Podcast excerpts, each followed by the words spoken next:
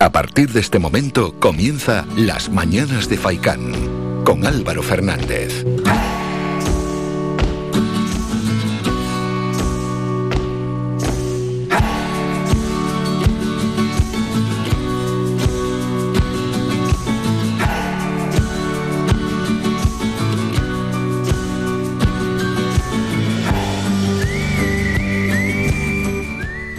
¿Qué tal? Muy buenos días y bienvenidos a las mañanas de Faicán, 18 de marzo, viernes. Saludos de Álvaro Fernández. Por delante tenemos este programa, tres horas de contenido que ahora vamos a presentar e invitamos a todo aquel que quiera ser partícipe del mismo que nos llame al 928 70 75 25.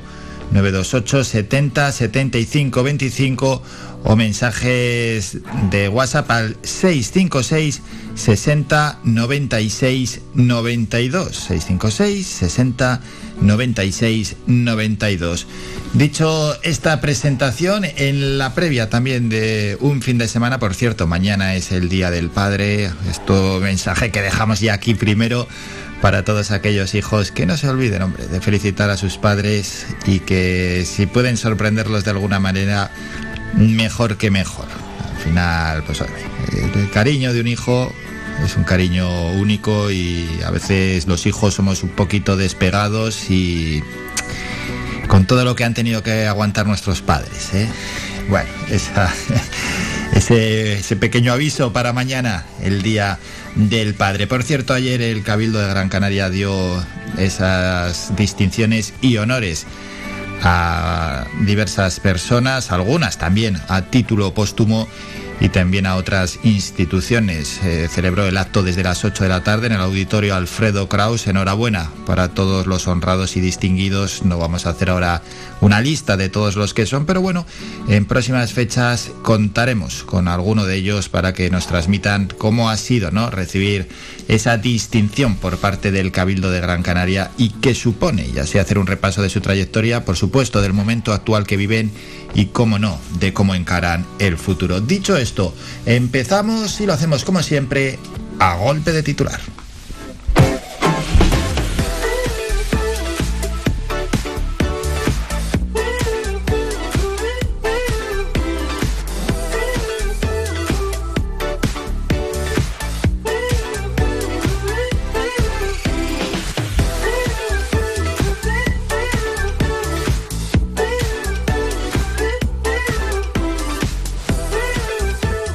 Vamos a golpe de titular. Empezamos con los primeros titulares del día. Las bombas alcanzan el aeropuerto de Lviv a 70 kilómetros de Polonia. Al menos tres explosiones se han escuchado en la mañana de este viernes en la zona oeste de la ciudad ucrania, por la que han salido miles de refugiados. La Unión Europea debate suspender la compra de gas ruso si la guerra se prolonga. Mariupol es el infierno. Mensajes desde una ciudad asediada, helada y hambrienta.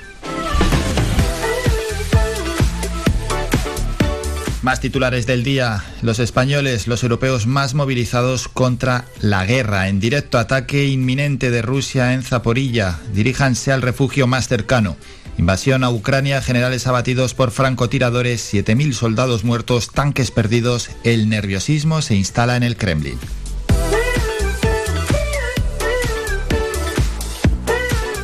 Otros titulares dicen así, Europa adelanta la rebaja de los precios de la energía mientras Sánchez espera. Francia, Italia, Portugal, Alemania, Irlanda, Bélgica y Polonia ya han aprobado subvenciones y reducción de impuestos al combustible y a la luz.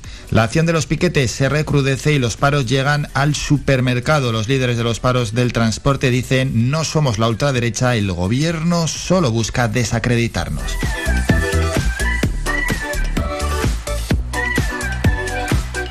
Ya los últimos titulares del día. Ucrania confirma la destrucción de una planta de reparación de aviones cerca del aeropuerto de Leópolis. Las tropas rusas avanzan hacia Rubitne en la región separatista de Lugansk. Uno de los mayores mercados de Europa del Este registra un incendio tras fuertes bombardeos en Kharkov y Zelensky aboga por no revelar las tácticas de negociación de Ucrania.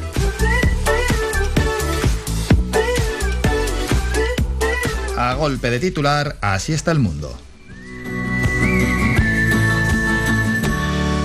Vamos a presentar lo que tenemos para hoy. En la primera hora de programa, ya saben, es plenamente informativa. A las 9 y 5 vamos a hablar con Enrique Hernández. Él es el presidente de la reciente plataforma creada, la plataforma Empresarios de Canarias. Y os podéis imaginar de qué vamos a hablar. De primero de la plataforma, porque es la primera vez que charlamos en este programa con ellos y lógicamente luego de las preocupaciones, de los objetivos y de las reivindicaciones de esta plataforma de empresarios de Canarias. Hoy, a las 10 menos 25, estará con nosotros el director de FAICAN Deportivo, Manolo Morales. Hay que hablar de deporte, hay que presentar ya la previa de este fin de semana y por supuesto también conocer cómo llega este día de hoy, este viernes, FAICAN Deportivo desde las 2 de la tarde. A las 10 y 10 Subimos hasta la cumbre de la mano de Miqueas Sánchez para conocer la actualidad y la información semanal de Artenara y de Tejeda. Y además siempre Miqueas nos trae un protagonista. En este caso es Beatriz Mayores, una protagonista, vamos a hablar del sector primario. Y por cierto, hay que preguntarle a Miqueas por la nevada. Y es que nos lo tiene que contar de primerísima mano Miquea Sánchez, que ahora sí que sí, nevó en la cumbre. Y a eso de las diez y media, una hora, de diez y media a once y media, vamos con la tertulia. La tertulia, como siempre, con representantes políticos. Dicho esto, nos toca ya ir con las noticias más cercanas, pero en este caso, municipio por municipio.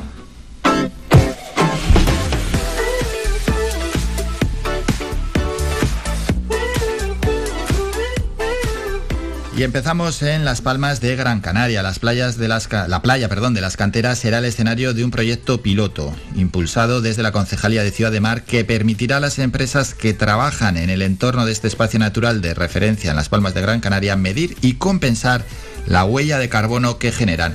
Escuchamos al concejal de Ciudad de Mar, José Eduardo Ramírez. Una de las novedades que introduce la nueva ordenanza de playas que se acaba de aprobar es recoger por primera vez que el ayuntamiento tiene que promover de manera activa y eficaz acciones encaminadas a conseguir que la huella de carbono de las playas y su entorno se reduzca progresivamente. Y ya hemos comenzado a trabajar en ese objetivo. Hemos mantenido una reunión con la mesa de competitividad náutica, es decir, todas las empresas eh, que prestan servicio en los entornos eh, de la playa, concretamente las que están dedicados a la náutica para prestarles a través de un proyecto piloto asesoramiento para que todas estas empresas empiecen ellos también a reducir su huella de carbono y convertir a la playa de las canteras y también al resto del litoral en playas absolutamente sostenibles. El proyecto piloto dirigido a lograr la reducción de la huella de carbono en el paseo y en la playa de las canteras contará inicialmente con unas 12 empresas que de manera voluntaria quieran activar medidas de medición y compensación de su huella de carbono conforme a los criterios públicos aplicables. Además, también se pondrán en marcha acciones de concienciación ciudadana sobre los beneficios que conlleva reducir la huella de carbono para mitigar los efectos del cambio climático y un plan para asesorar a empresas, asociaciones y colectivos públicos y privados para llevarlo a cabo.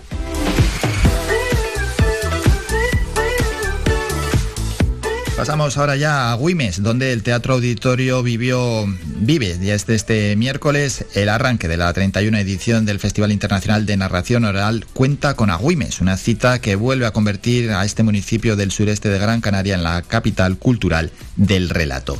Una contada colectiva protagonizada por los siete narradores participantes en el festival fue la actividad que dio comienzo al programa, al que todavía le quedan nueve actuaciones más abiertas al público durante esta semana. Además, de las diversas funciones sociales y escolares que se están desarrollando en el centro ocupacional, el centro de mayores y los diferentes centros educativos del municipio. Nos movemos un poquito más a Santa Lucía de Tirajana, donde el ayuntamiento ha comenzado las obras para construir seis nuevos parques para perros.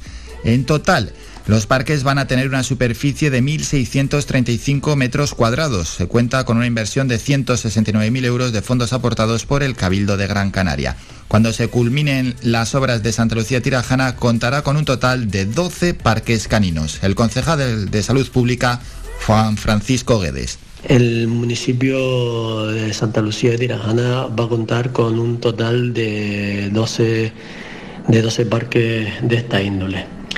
Eh, hay que decir que ningún municipio cuenta con tantos espacios como estos en los que nuestras mascotas pues, pueden sociabilizar y jugar Y esto habla bien de a las claras de la apuesta por el bienestar animal del Ayuntamiento de Santa Lucía.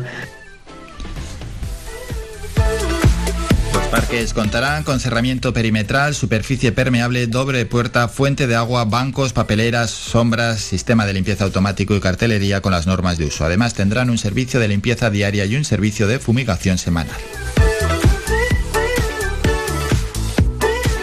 Siguiente municipio, Telde. La Junta de Gobierno local dio ayer jueves el visto bueno a encargar a GESPLAN la redacción del proyecto para remodelar el Parque de San Juan que incluye la adecuación energética y mejoras de accesibilidad en zonas de juegos, paseos y caminos peatonales. Este proyecto busca mejorar los paseos, se renovará el parque infantil con juegos adaptados a la normativa europea y a personas con movilidad reducida. Se trataría de una primera fase para acometer las intervenciones más urgentes para renovar este recinto. Asimismo, la rehabilitación comprende también la ampliación del parque en más de 6.000 metros cuadrados, al sumarse una parcela municipal en la zona conocida como Cortijo de Nareas, donde está previsto realizar una nueva zona canina. De esta forma, este popular espacio verde del municipio pasará a tener casi, casi 110.000 metros cuadrados, según ha explicado el edil de Parques y Jardines.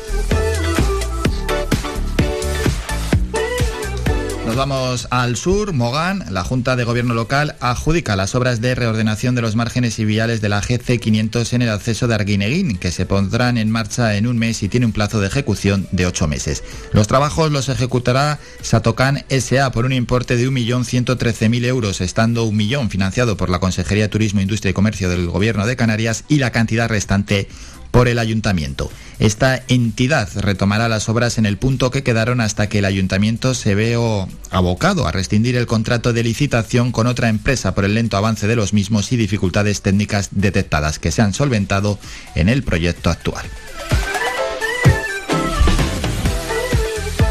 Ya en Ingenio, el Ayuntamiento de la Villa de Ingenio se suma a la campaña de sensibilización Una nueva mirada, impulsada por el Colegio de Trabajo Social de Las Palmas y que tiene como objetivo dar a conocer a la ciudadanía los servicios sociales en su dimensión global y la importancia de la labor que desarrollan los profesionales en la atención a las personas alcaldesa Ana Hernández y la concejal de Servicios Sociales e Igualdad, Elena Suárez, recibieron este pasado miércoles en el ayuntamiento a la presidenta del Colegio de Trabajo Social de Las Palmas, Laura Monroy, para mostrarle su apoyo a esta iniciativa que promueve la defensa, puesta en valor y refuerzo del sistema público de servicios sociales. Escuchamos a la concejala Elena Suárez nos han trasladado sus propuestas de cara a que sigamos trabajando en ese modelo de política social, no solamente centrado en las personas, sino en, la no privatización de los servicios públicos. Una situación que además ha quedado bastante eh, reflejada en la situación de crisis pandémica que hemos vivido durante estos dos años, donde los servicios sociales han estado como mm, parte esencial no solamente del mantenimiento de las corporaciones locales, sino de la cobertura que hay que garantizar a todas las personas vulnerables que se encuentran en este municipio. La alcaldesa, la edil y la presidenta enmarcaron esta visita en la conmemoración del Día Internacional del Trabajo Social. Dos municipios más. En Valsequillo, el proyecto de promoción del desarrollo y de la actividad económica renueva por séptimo año consecutivo en Valsequillo. Se trata de un proyecto que pretende establecer acciones y medidas que fomenten el desarrollo económico municipal, dinamizando la actividad económica y detectando yacimientos de empleo emergentes. Y en Teror, la Concejalía de Cultura del Ayuntamiento de Teror, a través de la Escuela Municipal de Música Candidito, pone en marcha el plan educativo Entre Signos, dirigido a estudiantes de música, teatro y danza, que impartirá varios seminarios en marzo y abril dedicados al canto coral, al entrenamiento físico y personal como artistas, a la música para bebés y a la cuerda frotada. Terminamos con la información de nuestros municipios. Y ayer estuvo por este programa Silvia Hernández. Estuvo con nosotros charlando y nos presentó también ese ciclo de conciertos que va a tener lugar en la Casa Museo de Telde, la Casa Museo León y Castillo de Telde. Se llaman Patios Encantados y arrancan hoy a las 8 de la tarde con entrada gratuita y ahí estará Silvi Hernández. Vamos a escuchar un tema suyo. Y aunque duela las distancias, también pueden acercar las alas. No te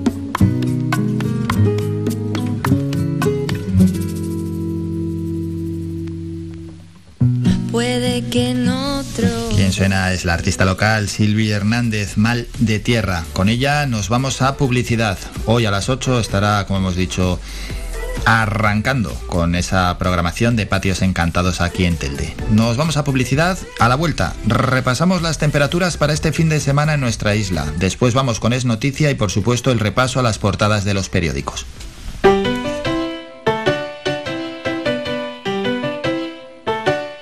Estás escuchando Faikan Red de emisoras Gran Canaria.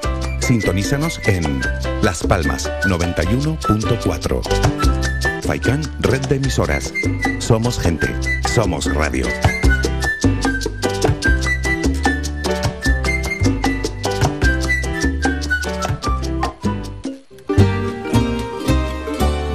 Al asador Mesón Miraflor y descubre nuestras comidas caseras y carnes a la brasa con un amplio abanico de opciones en chuletones frescos y madurados, como el chuletón de Ávila madurado y vaca rubia gallega, sin olvidarnos de los postres caseros, especialistas en tartas. Asador Mesón Miraflor.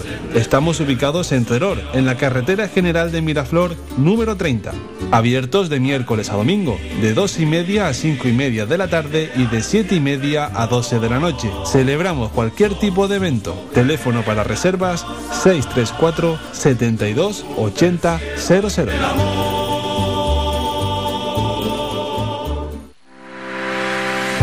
Visita nuestra página web www.radiofaikan.com y descubre las últimas noticias, entrevistas y novedades de nuestros programas, así como volver a escuchar tus programas favoritos en repetición. www.radiofaikan.com Somos gente, somos radio.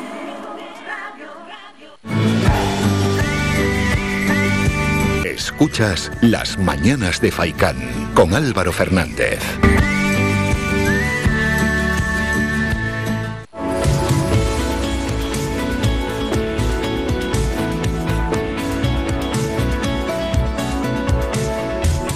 Tiempo.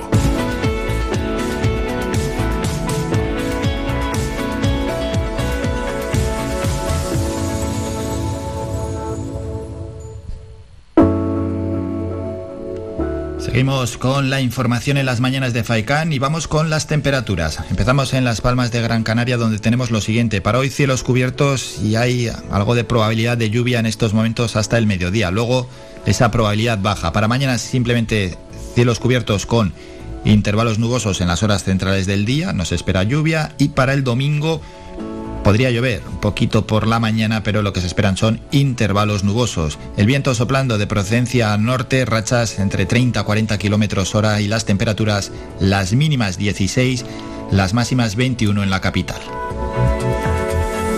En Telde, más de lo mismo, cubierto con lluvia escasa en estos momentos y ya para el mediodía y por la tarde simplemente nuboso. Mañana, primera hora nubosidad y por el mediodía intervalos nubosos y el domingo también lo mismo. Las mínimas 14-15 grados y las máximas 20 grados. El viento muy parecido a las palmas de Gran Canaria. Vamos a la zona este y sureste de nuestra isla. Para hoy también cielos cubiertos. Mañana se verá algo más el sol y el domingo más de lo mismo. El viento soplando del noreste, rachas 30-40 kilómetros hora, las mínimas 13 grados, las máximas 20. Vamos a la zona oeste. Para hoy cielos con intervalos nubosos. Mañana igual y el domingo parecido. A ratos cielos poco nubosos. Las mínimas 15 grados, las máximas en 22. En el sur de nuestra isla se espera para este fin de semana cielos, bueno, va a haber un poco de todo, pero sobre todo eh, despejados. Las temperaturas mínimas 15-16 grados y las máximas en el sur en torno a los 22 grados. Y vamos a terminar en la cumbre. Para hoy se espera nubosidad. Mañana también, pero en las horas centrales del día se esperan cielos poco nubosos. Y para el domingo, en las horas centrales del día, también el cielo se espera poco nuboso. Las mínimas 6-7 grados en la cumbre y las máximas en torno a los 15.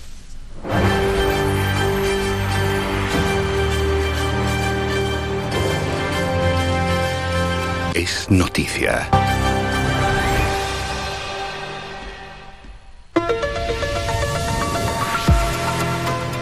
Noticia que el viceconsejero de presidencia del gobierno de Canarias, Antonio Olivera, aseguró ayer que el Ejecutivo mantiene su posición de evitar una bajada generalizada de impuestos para hacer frente a la subida de los precios y apuesta por ayudas quirúrgicas para los sectores más afectados. Está Descartada absolutamente, comentó en una rueda de prensa para dar cuenta de los acuerdos del Consejo de Gobierno, en lo que insistió que hay un shock de oferta en el mercado que se debe resolver con recursos económicos y para ello hay que mantener la capacidad recaudatoria de la comunidad autónoma. Olivera aseguró que de esta crisis se sale juntos, juntos con España y Europa. No vamos a poderla eh, resolver esta, esta situación única y exclusivamente desde el ámbito autonómico Pasó igualmente con la crisis de la COVID. Fue clave la actuación europea. Fue clave para encontrar los mecanismos de salida y por supuesto fueron determinantes las medidas que adoptaron los Estados miembros y en particular España. La comunidad autónoma aportó decisiones, medidas que comprometieron las dos anteriores, pero solo Canarias hubiera sido incapaz de abordar un problema de esta naturaleza.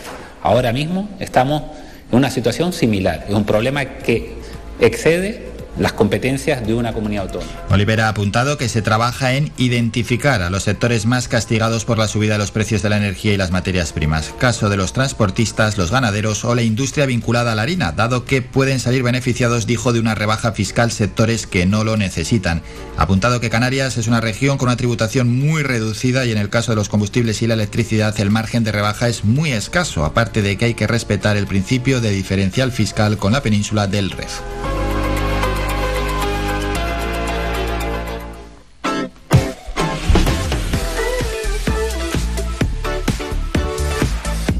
Del boletín informativo vamos con las portadas de los periódicos. El país, en la foto de portada, decenas de personas trataban de escapar ayer en Mariupol y se ve una larga cola de coches. La Unión Europea debate ya suspender la compra de gas a Rusia. La dureza del conflicto presiona a Alemania para aceptar una medida difícil.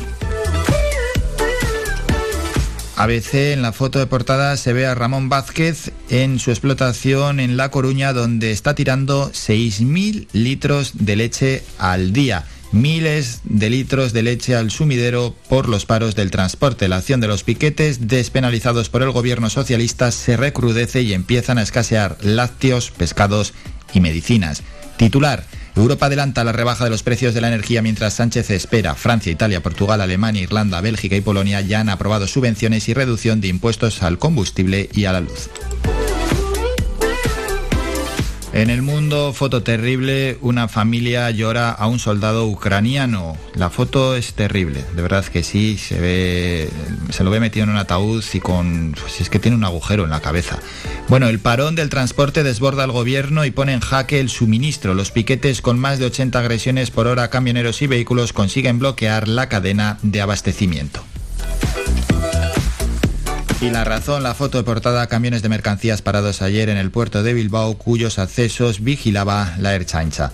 La huelga de transporte se enquista y se agravan los problemas de suministro. El gobierno, que rechaza hablar con los convocantes del paro, desplegará 15.000 agentes. Vamos con Canarias 7, la foto de portada, la foto de familia entre dirigentes del Cabildo de personas distinguidas ayer. Gran Canaria entrega sus 19 distinciones. Titular, la exclusión se ensancha en Canarias y afecta a más de 630.000 personas. El 29% de la población sufre una desventaja importante y el 19% pobreza severa, denuncia Cáritas.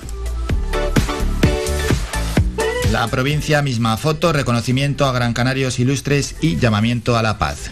El titular es La escasez de trigo fuerza nuevas subidas del precio del pan. El pan subió un 5,3% en Canarias durante 2021 y el precio del cereal ha duplicado su precio con el encarecimiento del transporte y la electricidad primero y ahora la guerra. Terminamos con los locales con el diario de avisos. Emergencia social en Cáritas con más de 630.000 personas en exclusión. El informe FOESA de Cáritas, elaborado antes del inicio de la guerra de Ucrania, señala que la pobreza severa ha aumentado el 15% en las islas y ya afecta a más de 300.000 ciudadanos. Terminamos con el marca, pelotazo a la vista, Champions, sorteo hoy a las 11 de la mañana. El diario AS, entrevista a Casemiro, la historia del Madrid pesa mucho en la previa del clásico. Ayer 1-2 ganó el Barça en Turquía, se clasificó en Europa League, 2-0 perdió el Sevilla frente al West Ham y eliminado. 1-1 el Betis dice adiós en el 120 el equipo sevillano. Y terminamos con el mundo deportivo, reacción a la Galatasaray 1, Barça 2. Vamos a parar es un breve descanso, nos vamos a publicidad y a la vuelta regresamos ya con el primer boletín informativo y luego hablamos con el presidente de la plataforma de empresarios de Canarias, Enrique Hernández.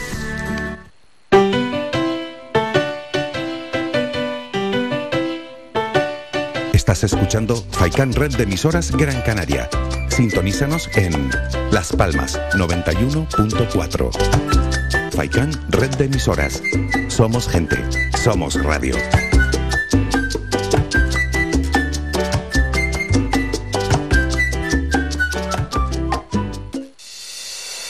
Clínica Arnau es su centro sanitario privado de referencia del municipio de Telde. Fundada en el año 2004, en la actualidad disponemos de dos centros asistenciales, Clínica Arnau Telde y Clínica Arnau ubicado en Las Huesas. Disponemos de una amplia cobertura de asistencia sanitaria privada vinculada a compañías de seguros de salud, mutualidades de funcionarios, mutuas de accidentes laborales, accidentados de tráfico. Para más información 928 70 40 13 www.clinicarnao.es. No dudes más y ven a conocernos.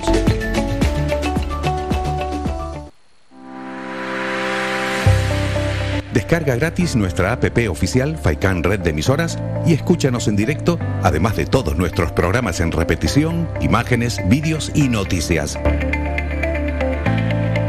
Disponible ya en Google Play y Apple Store.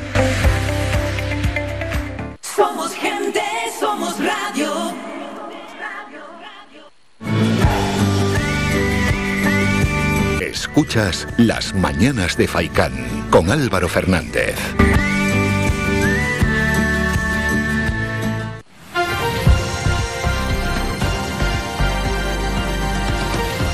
Noticias.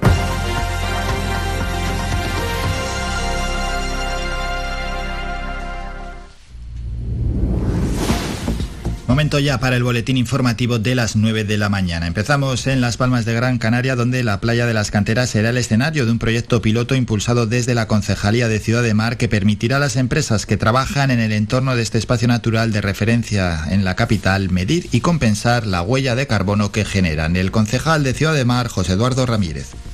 Una de las novedades que introduce la nueva ordenanza de playas que se acaba de aprobar es recoger por primera vez que el ayuntamiento tiene que promover de manera activa y eficaz acciones encaminadas a conseguir que la huella de carbono de las playas y su entorno se reduzca progresivamente.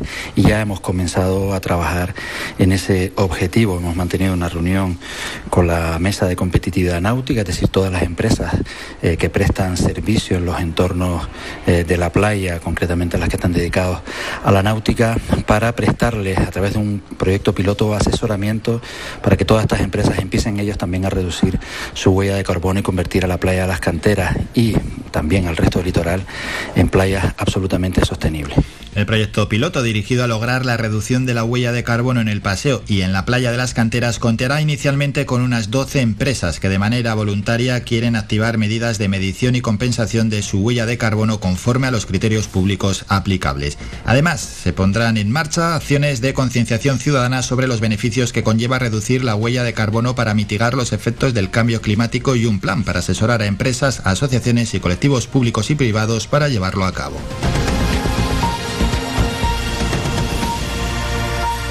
En Santa Lucía de Tirajana, el ayuntamiento ha comenzado las obras para construir seis nuevos parques para perros. En total, los parques van a tener una superficie de 1.653 metros cuadrados. Se cuenta con una inversión de 169.000 euros de fondos aportados por el Cabildo de Gran Canaria. Cuando se culminen las obras en Santa Lucía de Tirajana, se contará con un total de 12 parques caninos. El concejal de Salud Pública, Juan Francisco Guedes.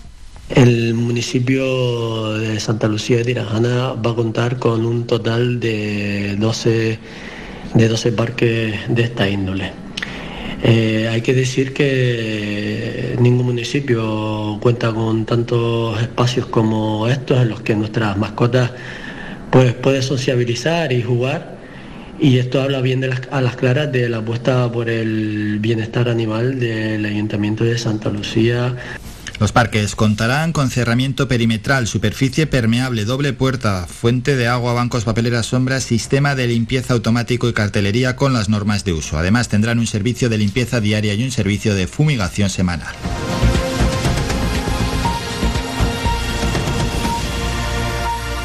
En Telde, la Junta de Gobierno local dio ayer jueves el visto bueno a encargar a GESPLAN la redacción del proyecto para remodelar el Parque de San Juan, que incluye la adecuación energética y mejoras de accesibilidad en zonas de juegos, paseos y caminos peatonales. Este proyecto busca mejorar los paseos, se renovará el parque infantil con juegos adaptados a la normativa europea y a personas con movilidad reducida y se trataría de una primera fase para acometer las intervenciones más urgentes para renovar este recinto. Asimismo, la rehabilitación comprende también la ampliación del parque en más de 6.000 metros cuadrados al sumarse una parcela municipal en la zona conocida como Cortijo de Nareas, donde está previsto realizar una nueva zona canina. De esta forma, este popular espacio verde del municipio de Telde pasará a tener casi 110.000 metros cuadrados.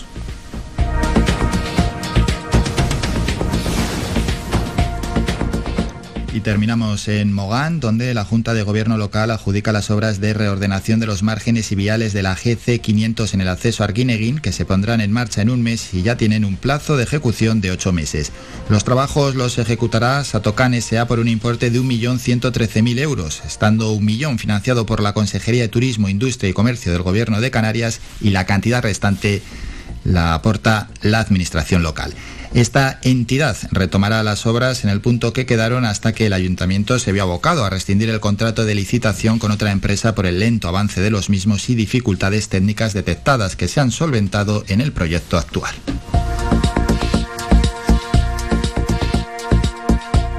Terminamos con la información más cercana, regresamos a las 10 con un nuevo boletín informativo. Síguenos en nuestras redes sociales. Estamos en Facebook, Twitter e Instagram. Búscanos como Radio Faicán FM y descubre todas nuestras novedades.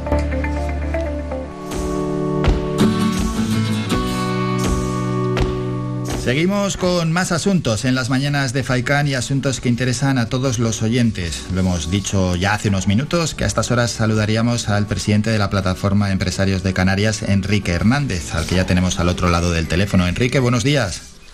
Muy buenos días, ¿cómo estás? Bien, realmente bien. Y bueno, y deseando conocer a la plataforma, ya que es la primera vez que hablamos, espero que sea la primera de muchas, hay que presentar a los oyentes cómo surge esta plataforma. Bueno, la plataforma de empresarios de Canarias eh, surge el 30 de mayo, el Día de Canarias de, este 2021, y es un, es un movimiento natural que ya debería de haberse llevado en Canarias. Nosotros simplemente lo que hemos hecho ha sido pues materializarle, darle forma y ponerle nombre. Y, y es la unidad de todos los empresarios y empresarias de Canarias, la unidad de todo el colectivo autónomo. Hemos vivido muchísimos años la economía canaria desconectados uno de otro, una economía que debe, ser cohesionada, con nexos, con uniones, con sinergias. Y parece que los empresarios eh, nos hemos visto como enemigos entre nosotros mismos y hemos visto más las cosas que nos separaban que las cosas que nos unían. Y creo que eh, nuestra plataforma lo hubiéramos lanzado nosotros o no lo hubiéramos lanzado nosotros, eh, creo que era una, un derecho de todos los empresarios el poder agruparnos y luchar por objetivos comunes que tenemos tropecientos mil problemas que superar juntos. Ahora hablamos de alguno de esos problemas. ¿Por qué cree que se daba esa desunión entre el mundo empresarial? Bueno, hemos vivido siempre aquí en la economía de Canarias, una economía de supervivencia, en la que cada uno pues ha ido por su lado tratando un poco, como se suele decir, de sacarse las castañas del fuego. Pero en los tiempos que corren hemos vivido mm, tropecientos mil baches y tenemos un montón de muros que saltar. Hemos vivido la crisis económica de, 2008, hemos vivido el volcán de La Palma, hemos vivido la crisis de Thomas Cook, hemos vivido la, pandemia, estamos viviendo ahora una guerra. Eh, necesitamos estar, estar unidos y no hemos estado unidos pues por eso. Una, el tejido empresarial de Canarias un tejido empresarial muy muy pequeño en su en sus estructuras son autónomos con uno o dos empleados micropymes y creo que hemos mirado demasiado por nosotros sin mirar eh, al colectivo sin mirar lo que podíamos hacer uno por otro y teniendo en cuenta que los problemas que tenemos no vienen de nuestra competencia, los problemas que tenemos vienen de fuera. Entonces eh, el, enemigo, como, como decían en el la verdad está de fuera, ¿no? Entonces tenemos que ir a, por esa verdad, pero todos juntos. Bueno, camino del primer año para la plataforma, ¿quién compone la plataforma principalmente? Mira, la plataforma eh, eh, es una estructura muy, muy plana, eh, que está totalmente desligada de cualquier otra organización empresarial, está desligada de cualquier movimiento político y bueno, pues tenemos una serie de afiliados que simplemente no, no, no, no tienen que pagar cuota, no hay nada, es simplemente estar con nosotros y querer generar comunidad. Y después, por otro lado, pues tenemos una junta directiva que está formada por empresarios de distintas islas, tenemos empresarios de Fuerteventura, empresarios del Hierro, empresarios de Tenerife, que todos ellos con una dilatada experiencia en cada una de, de sus profesiones. Y además muchos de nosotros también provenimos de, de otras organizaciones empresariales que hemos, que hemos liderado y, es una estructura, lo que te digo, muy plana, una junta directiva y gente que quiere estar con nosotros y quiere hacer cosas.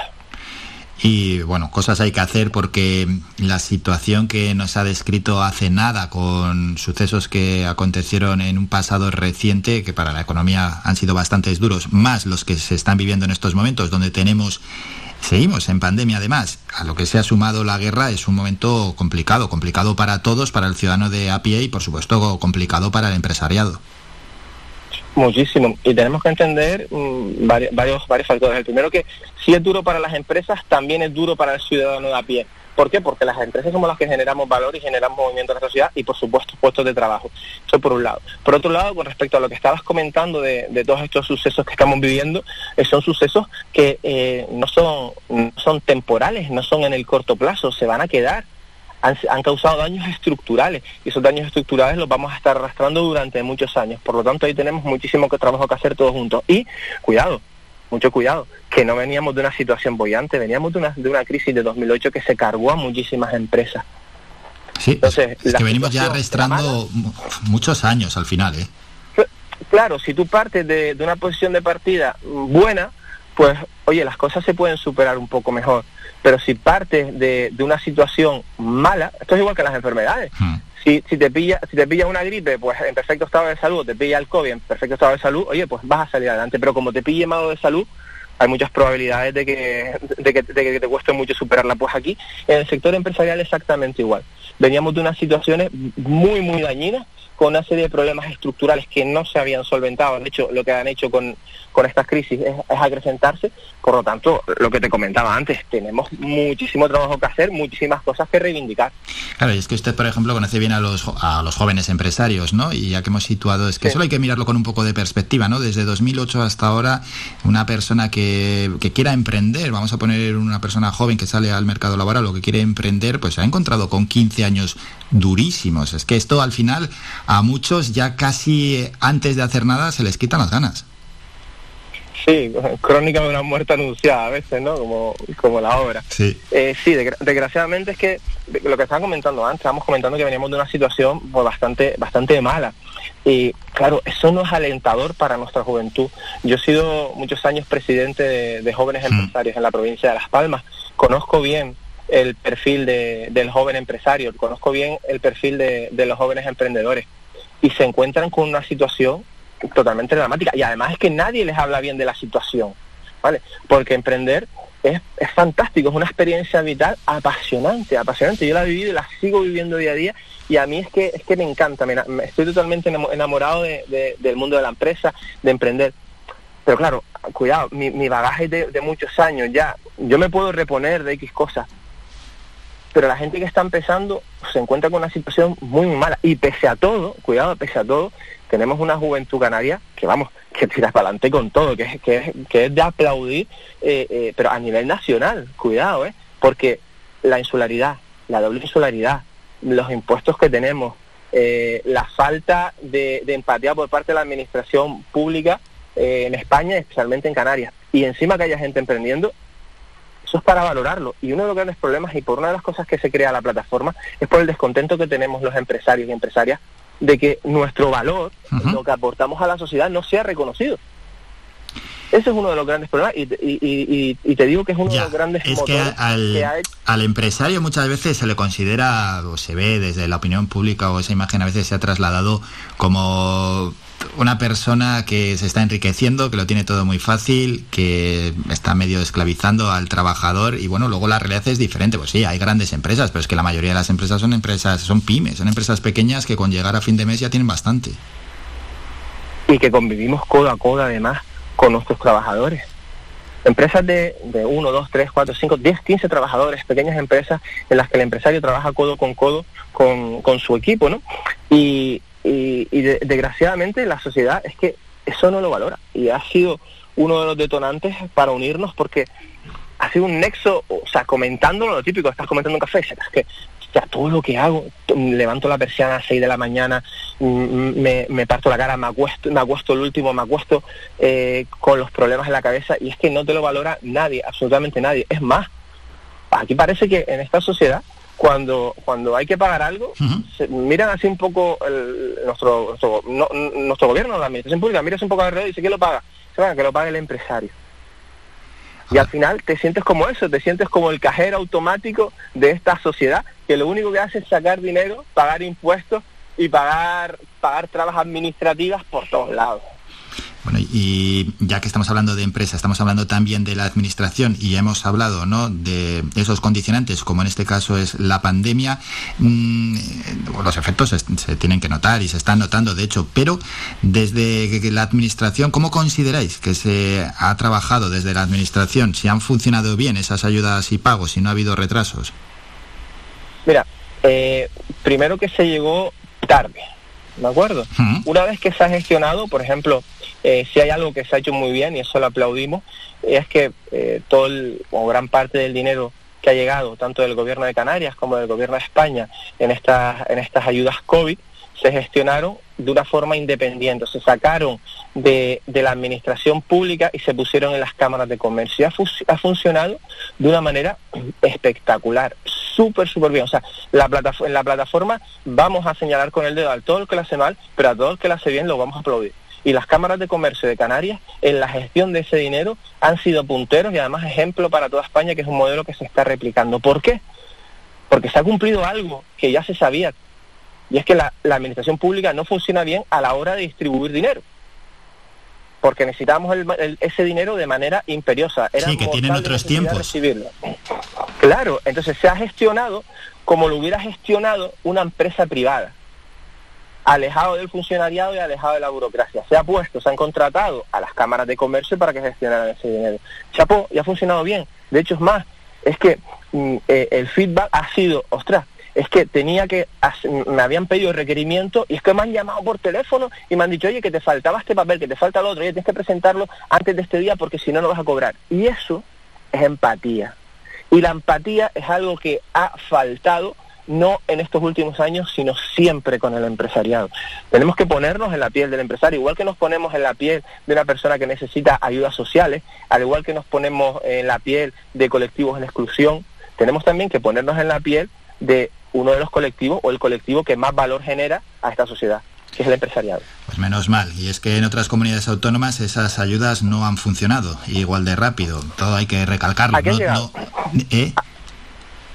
Perdón, Aquí, han llegado, ojo. Sí, sí, aquí han llegado, pero que hay en otras comunidades que no, no han llegado, no han funcionado así de rápido. Ah, y, y, y, hay que destacar, no todo va, a ser negativo, negativo hacia la administración. Cuando hacen algo bien, pues además es de justicia que lo hayan hecho, que, que lo hayan descatado. Sí, sí, sí.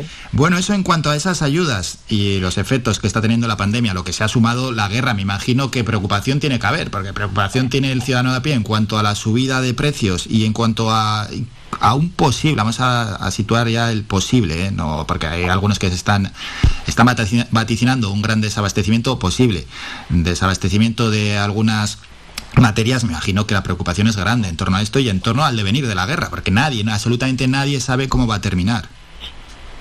Bueno, estamos viviendo en un mundo totalmente globalizado y eso es algo de lo que tenemos que darnos cuenta. Ya veníamos de, estamos en una, pandemia que ha sido eh, la gran enfermedad de, la globalización, ¿no? Ha corrido como la pólvora hacia todos lados eh, con la guerra exactamente igual. Eh, todos esos daños, todos esos, toda esa problemática que está sufriendo eh, Ucrania y Rusia, pues se, está traspasando ya de una forma casi al minuto a cualquier parte del mundo. Eso es el primer aprendizaje que tenemos que tener en cuenta, que vivimos en un mundo totalmente globalizado, independientemente que nosotros vivamos aquí, parece que alejados de, de la mano de Dios, mm, las cosas llegan y llegan prácticamente en el isofacto.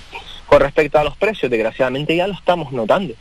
Ya estamos notando el precio de los carburantes de una manera totalmente exagerada. También el, el, desabastecimiento de, cierta, de ciertas materias que sobre todo afectan eh, al campo. ¿no? Entonces, eh, eh, lo, mismo que ha sucedido en diversas ocasiones. pese a la globalización, tenemos hay ciertos países o ciertas zonas de las cuales dependemos de muchas cosas y hemos tenido un proveedor único. Cuando ese proveedor único se cae, se nos cae todo. Por ejemplo, lo estamos viendo con el consumo, con, con, la distribución energética, con el consumo energético de lo que produce, de lo que se produce Rusia en el resto de Europa. Que se va, que nos vamos a ver afectados, ya lo estamos viendo. Eh, los transportistas están viendo que llenar el tanque se ha disparado totalmente. También tenemos un parón en, en, las navieras con unos costos excesivos de transporte a cualquier parte del mundo y eso se va a tras, se va a traspolar, se va a sufrir, ya se está sufriendo la cesta de la compra. Estamos eh, creo que en un seis y medio de, inflación, son una, una auténtica barbaridad. Vivimos, en un mundo, en un mundo caótico en el que eh, o nos ayudamos unos a otros y somos, somos generosos y luchamos por generar ecosistema y por generar bienestar, bienestar o mm, no vamos a avanzar. Y ese es uno de los, mm, ese es el gran core de nuestra plataforma y en un mundo globalizado, como ha dicho. Y he leído ¿no? que hay empresarios que piden que se cobre el IGIC a las compras online de 150 euros. ¿Qué le parece ese asunto y bueno, y cómo valora la digitalización de las empresas en nuestro archipiélago? Bueno, eh, con respecto al tema de, los 150 euros, una reclamación que además hemos hecho nosotros, porque tenemos que mirar las cosas desde las dos perspectivas, ¿no? Nos tenemos que poner en la piel de la persona que compra fuera y dice, bueno, si son compras de menos de 150 euros y no me cobran el IHIC libre de impuestos, pues perfecto. Pero tenemos que pensar que esas compras, el, el mercado el mercado online está totalmente copado por, por los grandes, está copado por eBay, está copado por, por el grupo Alibaba, que es AliExpress, por Amazon. Entonces, cuando estamos haciendo esas compras y no estamos pagando esos impuestos, esos impuestos van para los ciudadanos canarios, esos impuestos van para nuestras carreteras, esos impuestos van para nuestra sanidad. Y con el consiguiente, que es nuestra lucha, con el consiguiente agravio comparativo para los canarios, o sea, para los empresarios canarios. Porque encima que los de afuera venden más barato, les pongo bandeja de plata para que pongan aquí sus productos. Es un agravio comparativo porque a nosotros no nos pagan, no nos bonifican cuando nosotros enviamos nuestros productos fuera. Cuando las empresas canarias, y ahora te, enlazo con la segunda parte de, la, pregunta, cuando los e-commerce de Canarias eh, envían fuera, nosotros no tenemos esa bonificación. En cambio la tienen cuando nos envían de fuera. Fíjate que agravio comparativo frente al pequeño comercio de Canarias, que se está matando, se está partiendo la cara por enviar productos a Península. Tú imagínate un quesero, ¿vale? Alguien que hace queso y que quiere enviar sus productos fuera. Tras la de problemas que tenemos, con aduanas, con el pago de impuestos, que si te paran el producto. Y en cambio, cuando entran los productos aquí, les ponemos bandeja de plata y si son menos de 150 euros no, no le cobramos impuestos. Eso es agravio comparativo. Estás perjudicando al de aquí, estás favoreciendo al gigante. Y ojo, que, eh, que nuestra plataforma, y yo el primero, eh, apostamos por el liberalismo y por el esa o sea, dejar hacer y que la economía se regularice sola. Pero claro, esto es intervencionismo. Esto es favorecer, al que viene de fuera. Yo entiendo que, la gente que compra en eBay y en Amazon, cuidado que todos lo hacemos, eh, aplauda esto. pero que estamos perjudicando al pequeño comercio canario. Ahora hablamos de esos riesgos de, de comprar en eBay y en Amazon. Déjame un minuto, Enrique, que vamos a publicidad y seguimos. Perfecto.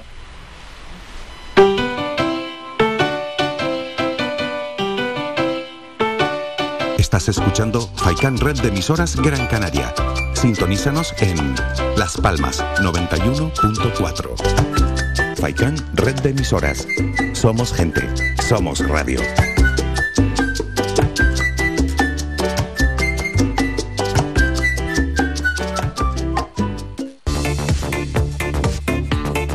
Si vienes a Tejeda o Artenara, busca los mejores productos locales, fruto del esfuerzo de muchas personas que día a día trabajan para mantener sus tradiciones de generación en generación. En Supermercado Udaco Artenara y Panadería de Artenara Abraham Romero puedes encontrar muchos de estos productos, pero además el pan de Artenara, los mejores panes de la cumbre de Gran Canaria. Compruébalo en nuestras tiendas de Artenara y Tejeda o búscanos en Facebook, Twitter o Instagram. Supermercado Udaco Artenara y Panadería de Artenara Abraham Romero.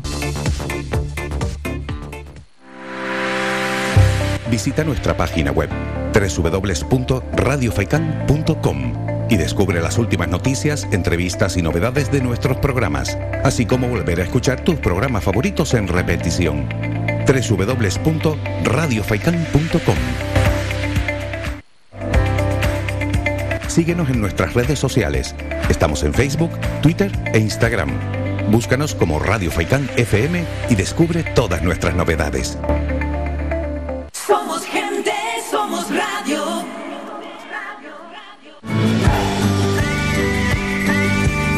Escuchas Las Mañanas de Faicán con Álvaro Fernández. Estamos hablando con Enrique Hernández, el presidente de la plataforma de empresarios de Canarias y vamos a ir con un par de cuestiones más.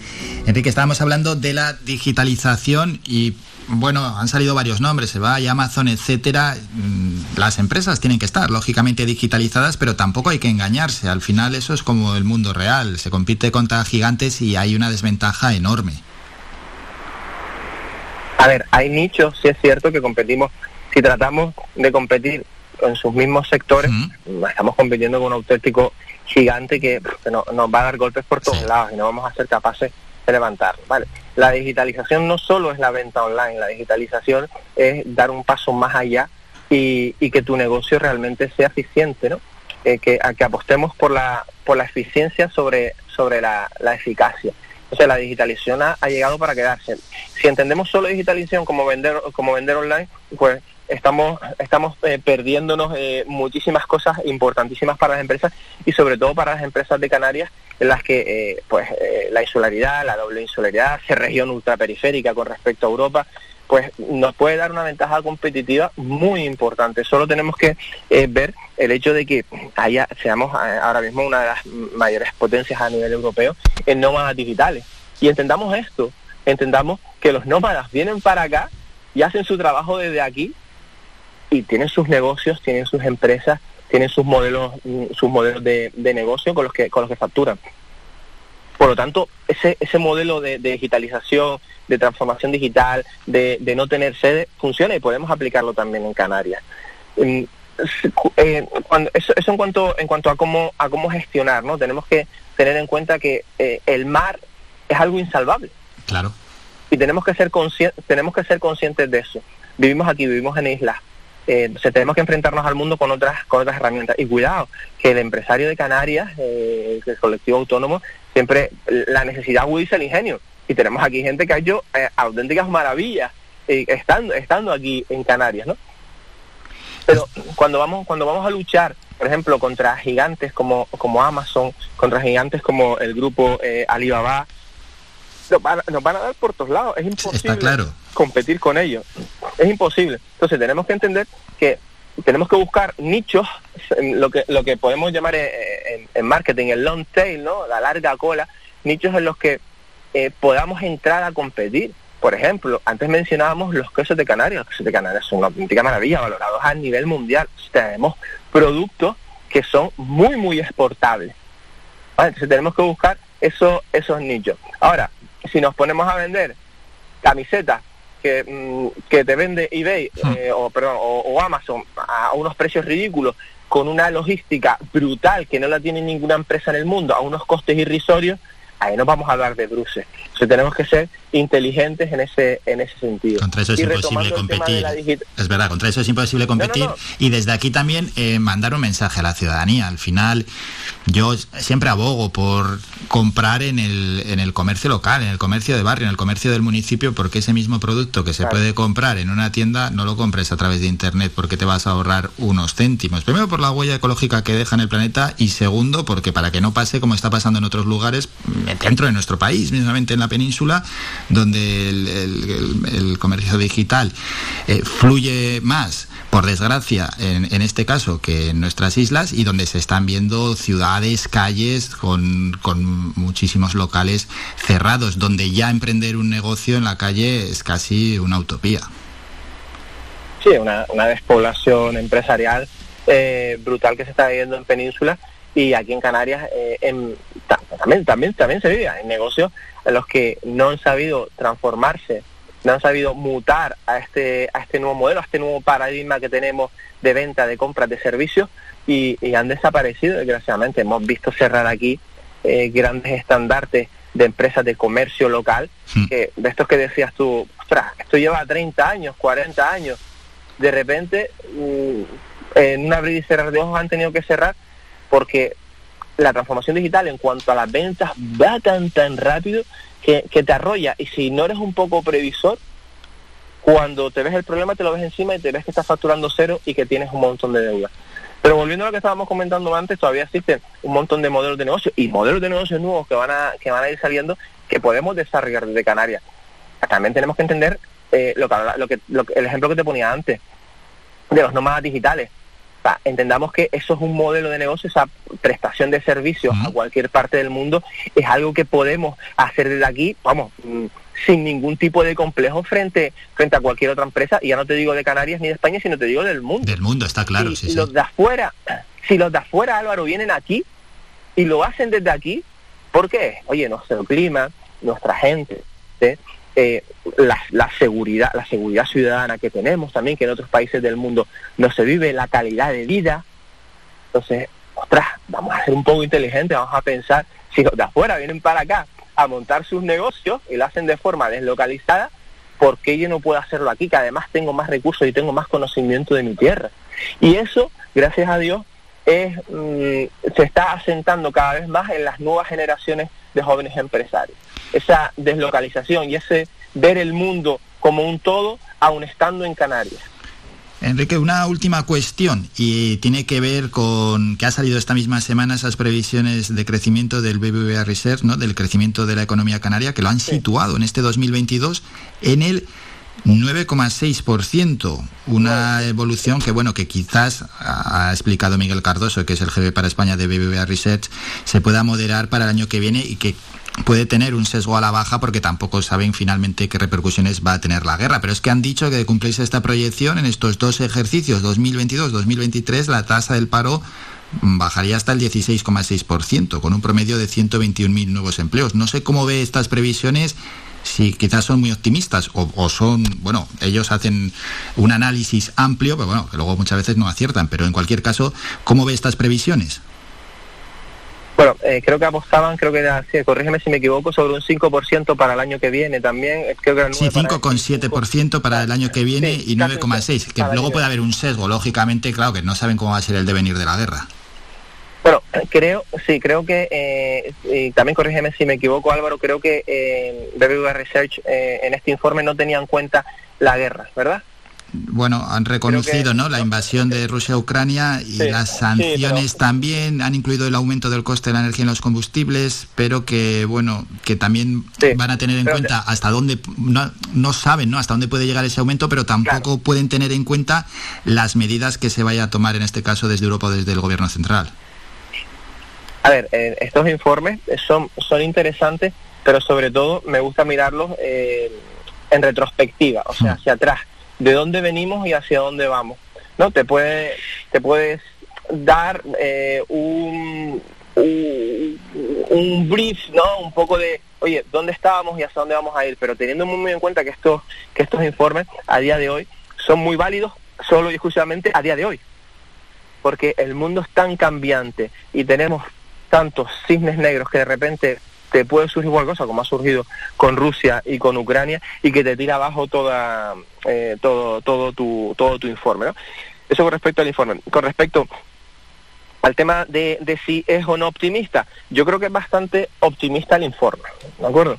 Eh, estamos, tenemos que tener en cuenta que tenemos un problema con el paro, y más aún el paro juvenil, que es, que es dramático, ¿vale? Estamos hablando de que es algo estructural en Canarias, eso es muy preocupante. Creo que eh, lo que lo que plantean de, ese, de ese descenso del paro, yo vivo el pulso de la calle y yo no lo veo así. La única forma de que ese paro disminuya es que se empiece a trabajar en políticas de desempleo no desde el lado de la demanda, sino desde el lado de la oferta. ¿A qué me refiero?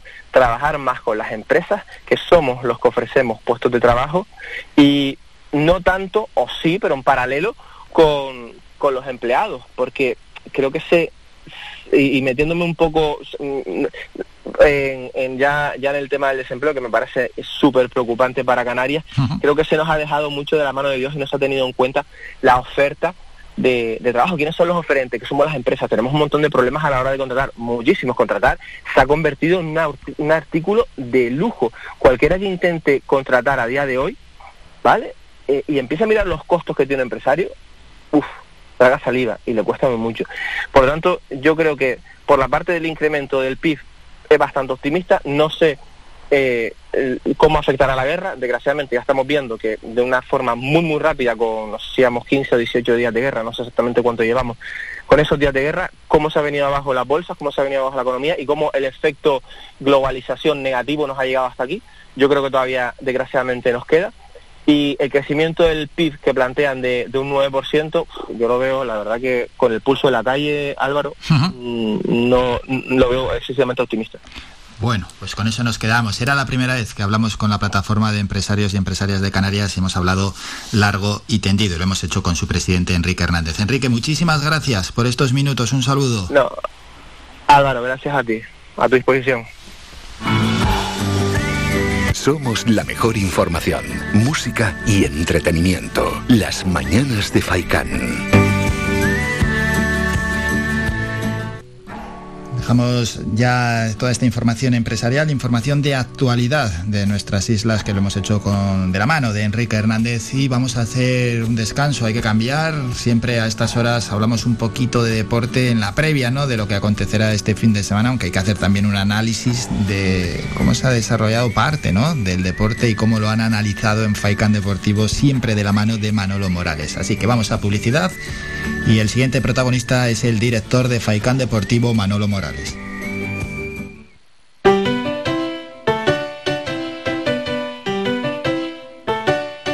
Estás escuchando Faikan Red de emisoras Gran Canaria. Sintonízanos en Las Palmas 91.4. Faikan Red de emisoras. Somos gente. Somos radio.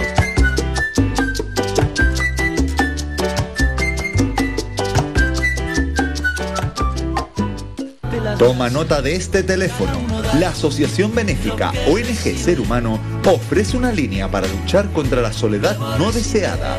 Si eres una persona mayor, llama al 900-953-439 o al 900-953-437. Llama o comparte este teléfono gratuito con quien pueda necesitarlo. Cuidemos a quienes nos cuidaron. Proyecto financiado por la Consejería de Derechos Sociales del Gobierno de Canarias.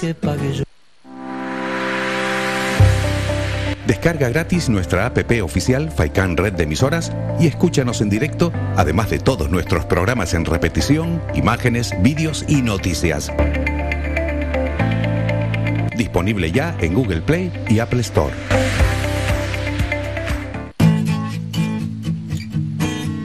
Somos música. Somos información. Somos entretenimiento. Somos vida. Somos Radio Faikán. Somos gente. Somos radio.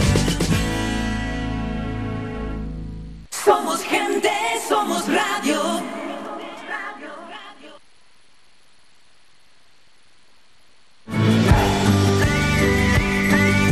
Escuchas Las Mañanas de Faikán con Álvaro Fernández.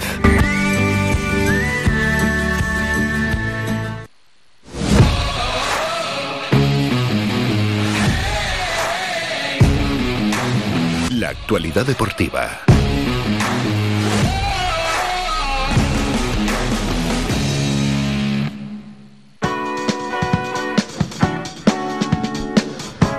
Todos los viernes a estas horas hablamos de deporte y lo hacemos con el director de Faicán Deportivo, Manolo Morales. Manolo, buenos días. Hola, ¿qué tal Álvaro? Buenos días, saludos cordiales a todos tus oyentes. Manuel, antes de ir con lo que viene este fin de semana, vamos a hacer un breve repaso futbolístico de lo que ha acontecido entre semana. Hay que irse a la Liga de Campeones, victoria y clasificación. En este caso, para dos equipos españoles como el Atlético Madrid y el Villarreal, a los que se sumaron el Chelsea y el Benfica, y hoy a las 11 es el sorteo, ¿no?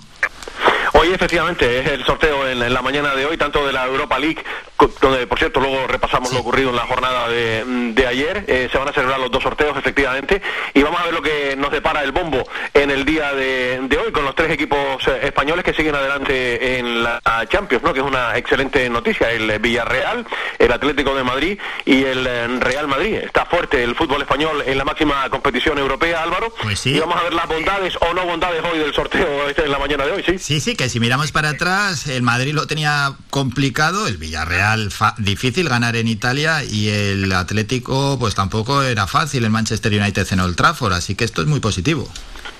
Y tanto, porque después de lo ocurrido en los partidos de, ida, efectivamente no fueron buenos buenos resultados los mejores, pero eh, la verdad que tanto el Villarreal, que hizo un partidazo, eh, sobre todo Jerónimo Rulli, ¿no? que estuvo fenomenal también, y el resto de, sus compañeros, y el Atlético de Madrid igual, no, no fue nada fácil y ha vuelto otra vez eh, por sus fueros el equipo del Cholo Simeone a demostrar que es un equipo potente además en, en Europa. Y qué contar del Real Madrid, líder en la competición doméstica y que además se transforma y de qué manera cuando tiene que jugar alta competición en, en, Europa. La verdad que estamos de enhorabuena y vamos a ver los rivales que le tocan a los tres equipos españoles. Pero bueno, eh, eh, ahora cualquier equipo que te toque, Álvaro, eh, evidentemente a estas alturas de la competición estamos hablando de, auténticos equipazos. Sí, sí, sí, es que son muy, muy fuertes todos los que se han clasificado en la Liga de Campeones. Y ayer en la Europa League, pues la suerte no fue igual para los equipos españoles. El único que se clasificó fue el Barcelona, eliminando al Galatasaray. Y vamos a escuchar a su entrenador, a Xavi Hernández, al término del partido.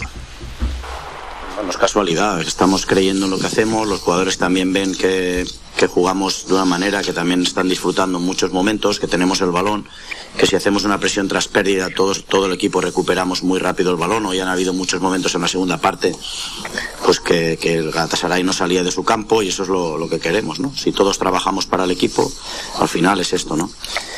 Manolo, bueno, el Barça, el Barça empezó perdiendo, al final le dio la vuelta al encuentro, además con un gol del canario Pedri, y los dos sevillanos han caído. Pues lamentablemente eh, en el fútbol por lo menos en esta ocasión Sevilla no tiene un color especial, eh, como dirían los del Río, eh, porque la verdad que es una pena, porque en la competición fetiche del, del Sevilla, pues al final ayer cayó el equipo de Julen Lopetegui y el de Pellegrini también caía después de forzar la, prórroga, ¿no? La verdad que fue cruel el destino ayer con los dos equipos eh, andaluces, los dos equipos sevillanos, y al final quedaron apeados. Tan solo nos queda el Fútbol Club Barcelona, que evidentemente, Álvaro, como está jugando el Barça, es un firme candidato a ganar la, esta competición, la Europa League, esta temporada, porque ha mejorado muchísimo. Además, eh, le va a venir fenomenal al Barcelona y como al Real Madrid, que vienen de, victorias. Eh, el Real Madrid en la competición doméstica y el Barça, tanto en competición doméstica como en Europa, y la verdad que luego hablaremos de eso, el, clásico del próximo domingo va a estar eh, precioso.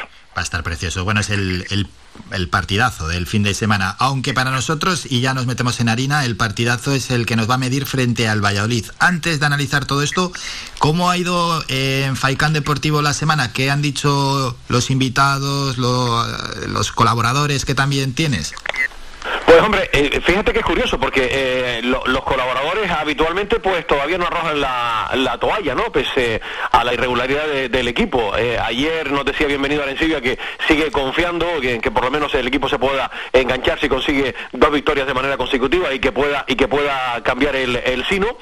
Onofre lo mismo, tampoco quiere arrojar la, la toalla y después hay otras opiniones que son contrarias. Por ejemplo, José Víctor ya nos indicó esta semana, el compañero que compartimos micrófono además los lunes contigo, Álvaro, que esto va a estar muy difícil, al igual que Pepe, que Pepe Hernández, eh, durante un montón de años compañero redactor de deportes del periódico La Provincia, Diario de Las Palmas, un auténtico maestro, al igual que José Carlos Álamo, ¿no? que indicaba el entrenador nacional que la cosa evidentemente está muy, muy complicada. Hoy tendremos a José Ramón Navarro para analizar un poquito del fin de semana y quieres que te diga, ya sabes cuál es mi opinión. Esto está, vamos a pensar los 50 puntos porque tú sabes que nunca he creído en este proyecto y no voy a cambiar ahora. O sea que me da la impresión que vamos a tener eh, una tarde dolorosa ¿qué quieres que te diga? Porque como está la Unión Deportiva Las Palmas y como llega el Valladolid y que además nos enfrentamos al equipo más sólido eh, como local esta temporada y un firme candidato a ascender, pues evidentemente, ¿qué quieres que te diga, Álvaro? Lo veo realmente mal. Ya, eh, si a esto unimos que no se nos ha dado nada bien de las 18 presencias de la Unión Deportiva Las Palmas en, Pisuerga,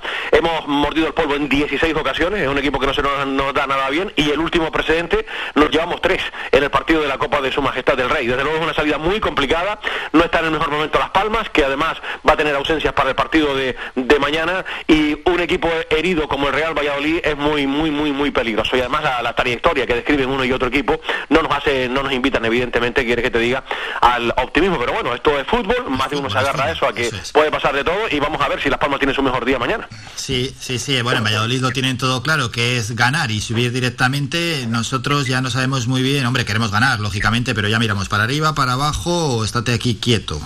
Y el, el plano mental también es importante, claro, lógicamente, y todo lo que ha venido analizando Manolo Morales y en ese análisis y en ese posible once inicial, Manolo, donde claro, va a haber bajas.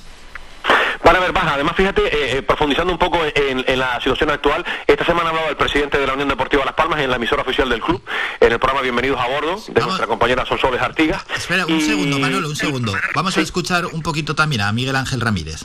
Evidentemente, mi sueño es devolver el equipo a Primera División porque es lo que nuestra afición se merece y para eso ponemos siempre todo nuestro empeño, todas nuestras decisiones van encaminadas a intentar acertar para que nuestra afición esté contenta.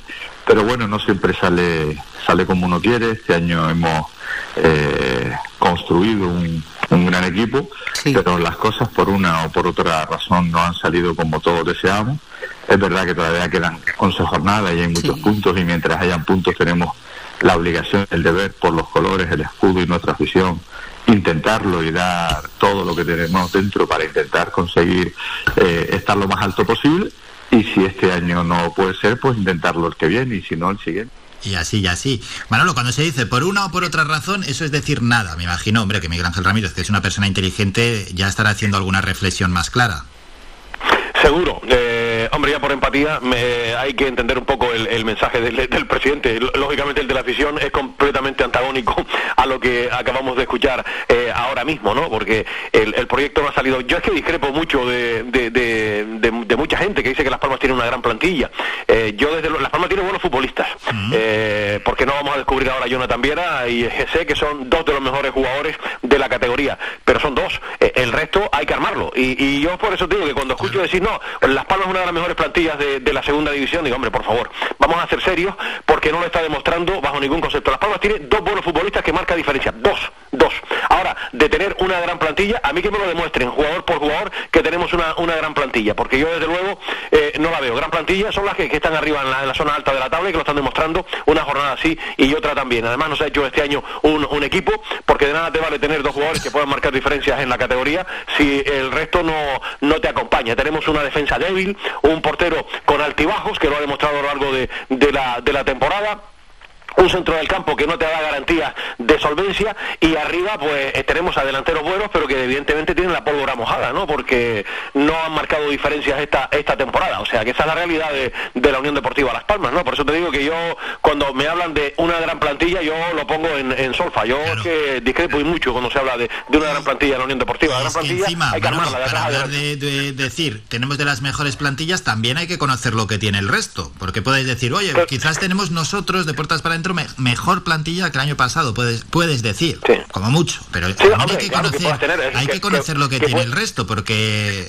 porque parece que, muchas veces hablamos eh, de manera general y, no conocemos muchas bueno en, en, muchos casos puede ser que no se conozca lo que tiene el resto. Hay equipos que tienen una plantilla pues que igual no son nombres muy sobresalientes pero son jugadores muy competitivos para jugar en segunda división a los que es muy difícil marcar un gol Claro, ahí tienes una plantilla, por ejemplo, como la del Real Valladolid, eh, tiene una excelente plantilla también como la de Leibar, con 14 incorporaciones, que se dice pronto, Álvaro, 14, y mira el equipo que, que, ha formado Garitano esta, esta temporada, o el propio Almería. Por eso te digo, es lo que tú dices, que a veces nada más que miramos nuestro ombligo y no miramos el cuerpo de los demás, ¿no? Y, y eso es eso es malo, porque evidentemente Las Palmas tiene eh, a buenos futbolistas, pues evidentemente los tiene, porque no lo vamos a negar ahora, jugadores que, que marcan, que vamos, que cualquiera te lo pueden rifar, ¿eh? En segunda división, como son GC y Jonathan Viera. Pero dos, eh, el resto, a, mí me quedan muchísimas dudas que quieres que, te diga, ¿no? Eh, por eso te digo, cuando se habla de, una gran plantilla, yo es que en muchas, en muchas ocasiones eh, lo pongo en, en, tela, en tela de juicio, ¿no? Y, además no hemos hecho un equipo este año, ni un equipo sólido, competente, ni con Pepe Mel, ni con, ni con Pimienta, que por cierto, Pimienta está haciendo bueno a, a Pepe Mel, esa es la realidad, eso dice la tabla clasificatoria. Sí, no, en, cuanto a los resultados, un desastre, García Pimienta. Oye, nos gustaría que hubiese sido diferente, pero la verdad es que pues está, está entre los tres peores equipos desde que ha llegado García Pimienta. Así nos va, decimocuartos en la posición, dónde hay que mirar, Manolo, hacia arriba, hacia abajo, quedarse como estamos.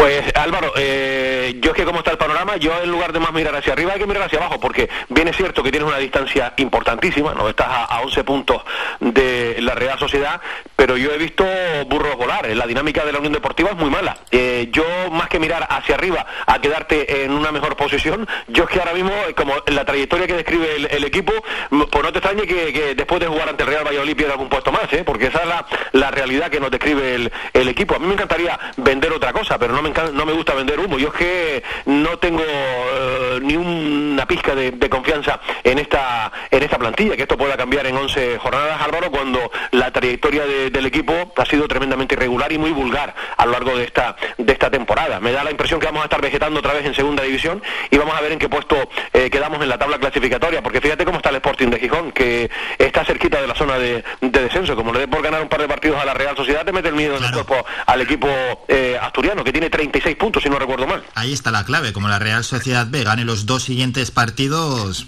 bueno, eh, y, eso sí, la Unión Deportiva Las Palmas no gane, la cosa eh, empiezas ya a mirar para atrás, pero seriamente. ¿Y el once inicial, Manolo? Mm, ¿Alguna pista? Pues, estar complicado porque, eh, hombre, no, no está Raúl Nava sancionado, bueno, en la puerta seguirá Álvaro Valle seguro. Eh, yo en el lateral derecho tengo serias dudas porque el otro día Álvaro Lemos fue un desastre, no tuvo su mejor eh, día y no sé si por ahí podría darle entrada a Alex Díez en lugar de, de, este hombre o meter a Eric Urbelo en el lateral, que me parece me parece un disparate, porque Eric está funcionando muy bien en el centro de la saga. Pero vamos, me da la impresión que jugará. yo fíjate, si tengo que apostar por alguien, apuesto por Alex Díez en este partido. podría haber un cambio ahí. En el centro de la saga, Eric Urbelo eh, me da la impresión que va a estar con Saúl Coco, porque jugó el otro día, al no estar Raúl Nava, apuesto por Eric Curbelo y por Saúl Coco y Cardona en el otro lateral izquierdo. Después por delante en Fulu, que se ha recuperado de sus molestias, seguramente estará. Eh, si Kirian está recuperado, eh, pues Kirian podría jugar junto con Michael Mesa, no está Fabio. Me da la impresión que por ahí pueden ir los, los tiros, bien Michael Mesa o Moleiro, pero dando la impresión que juegan fuera de casa, me, da que podría estar Michael Mesa junto con Kirian, si finalmente Kirian está recuperado, si no está Kirian podría jugar Moleiro con Michael Mesa y con Enfulu y después arriba pues me da la impresión que van a jugar Jonathan Viera, GC y Sadiku, a no estar Rafa Mújica. Yo apuesto por ese por ese 11, Álvaro. Bueno, pues con ese 11 que nos ha dejado Manolo Morales pasamos a la porra y en cuanto al resultado. Pues vamos a, dar un resultado, sí. Eh. Por cierto, que en nada, a las 10 de la mañana, en breve habla García Pimienta, que el equipo entrenará después en eh, la ciudad deportiva de Barranco Seco, el viaje a Madrid y después por carretera a Valladolid. Esa zona que tú conoces bien, de ahí desde cuando se mueven desde la capital de España hacia esa zona, tú la conoces, tú la conoces muy bien. Eh, me, me hablabas de la porra, ¿no? Yo, lo, yo, yo, lo siento, Álvaro, pero me da la impresión que nos van a dar pal pelo y voy a apostar por un 2 a 0 favorable al Real Valladolid. 2-0 y hemos sido muy optimistas muchas veces. Yo voy a poner un 2-1. Vamos con el resto de partidos. Hoy a las 8 ya arranca todo. Huesca Burgos y luego tenemos mañana a la 1 la Real Sociedad B contra el Mirandés. A las 3 Cartagena Zaragoza. A las 5 Fuenlabrada Málaga. 5 y cuarto Lugo Real Oviedo. También nuestro partido es esa hora. A las 8 Girona Ibiza y ya el domingo. A la 1 Amorebieta Alcorcón. A las 3 Ponferradina Ibar. A las 5 y cuarto Legal Leganés Sporting y cierra la jornada. Vaya partidazo lunes a las 8. Tenerife, Almería. Manolo, en todos los partidos se juega algo. Todo, ya lo acabas de comentar ahora. Fíjate que, que, emparejamientos tenemos para, para, el fin de semana, ¿no? Eh, y sobre todo el lunes, ese partido entre el Tenerife y el Almería que pinta, que pinta muy bien. Eh, no tiene desperdicio, Álvaro, esta jornada. Ya todo el equipo se juega en algo. Lo han comentado también los jugadores del Real Valladolid, tanto Nacho como Sergio León, esta semana que pasaron por sala de prensa hasta el propio entrenador Pacheta, que confía en la victoria de, su equipo. Él eh, indicaba que va a ser un partido donde hay que correr mucho, que hay que quitarle la pelota a las palmas para, para que sufra y que confía lógicamente en la victoria. Ayer hablaba Pacheta, le tocará el turno al técnico de la Unión Deportiva Las Palmas, García, García Pimenta. Pero desde luego la segunda división no tiene desperdicio y todos los partidos son atractivos, tanto por arriba como por abajo, porque aquí Álvaro eh, ganas tres partidos, te puedes meter en la zona alta y como las piedras te puedes ver con un serio, serio disgusto. Eso es lo bonito de la segunda división. Y en primera, le recordamos a los oyentes los horarios. Hoy a las 8 Athletic Getafe y en esta jornada 29 se completa mañana a la 1 con el Alavés Granada 3 y cuarto, Elche Valencia 5 y media, Osasuna Levante a las 8, Rayo Vallecano Atlético de Madrid y el domingo a la 1 Español Mallorca a las 3 y cuarto, Cádiz Villarreal, Celta de Vigo Real Betis a las 5 y media, Sevilla Real Sociedad y a las 8 el domingo el clásico Madrid-Barça Manolo. Pues obviamente es lo que centra toda la atención de lo que habla todo el mundo. Además llegan los dos equipos en un buen eh, momento, la diferencia en la tabla es importante, favorable al Real Madrid. Decía Xavi que independientemente los eh, que aunque gane el Barcelona, pues evidentemente lo va a tener muy complicado para ganar la liga este año, pero los dos llegan en un dulce momento de, forma, o sea, es un partido precioso el que vamos a ver el domingo por, por la noche que no está nada mal para tranquilitos en casa, en buena compañía o estar solo como ustedes prefieran, que tanto monta, monta tanto. Sí, porque en estos partidos a veces Solo tampoco se está mal. ¿eh? Solo tampoco sí, porque a lo mejor no, hay que ir sus hostilidades, uno son del Madrid y otro del Barça, y a lo mejor es mejor verlo solo. Así te enfadas contigo mismo. E incluso, e incluso eh, si la mujer es del equipo contrario, ¿eh?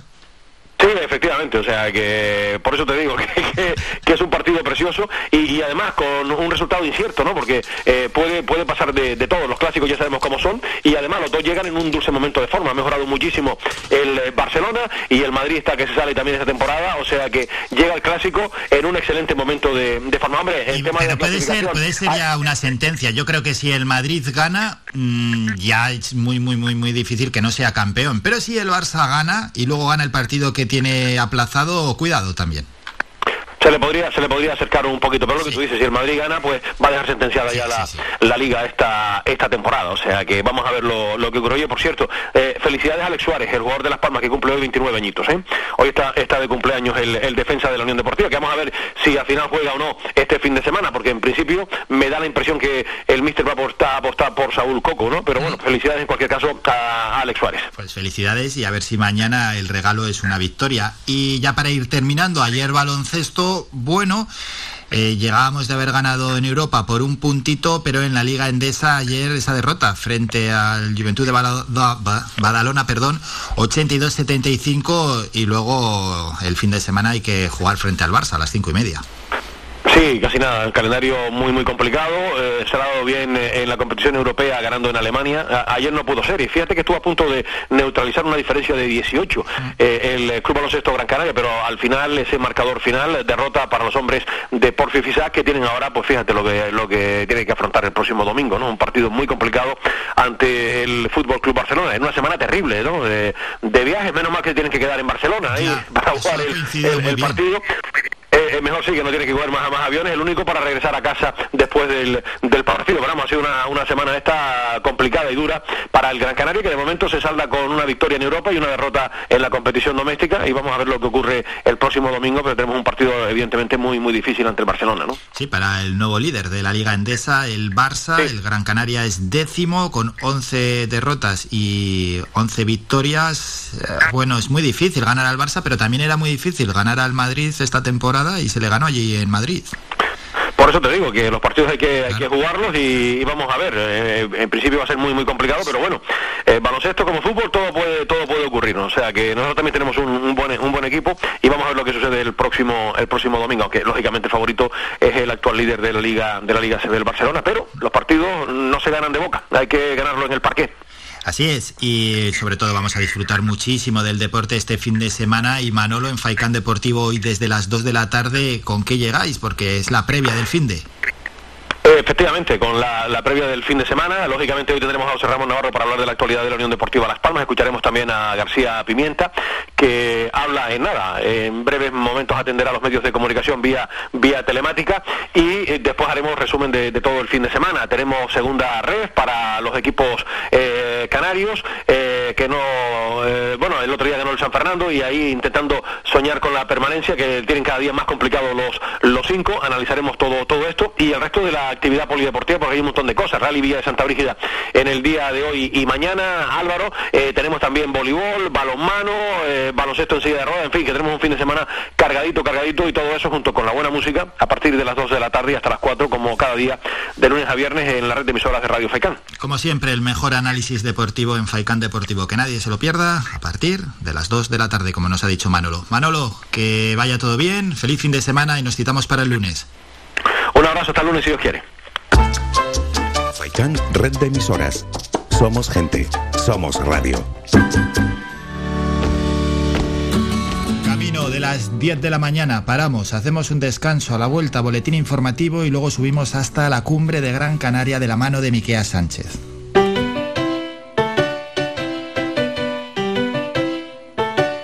Estás escuchando Faikán Red de Emisoras Gran Canaria. Sintonízanos en Las Palmas 91.4. Faikán Red de Emisoras. Somos gente, somos radio.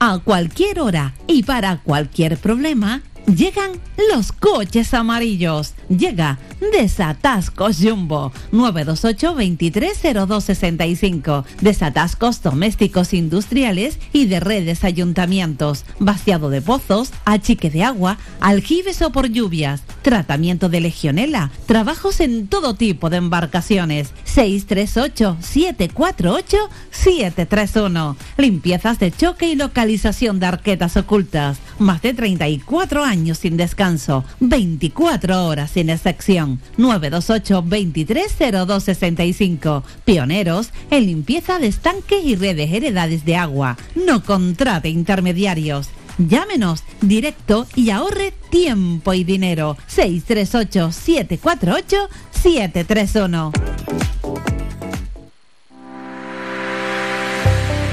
Descarga gratis nuestra app oficial Faikan Red de Emisoras y escúchanos en directo, además de todos nuestros programas en repetición, imágenes, vídeos y noticias. Disponible ya en Google Play y Apple Store.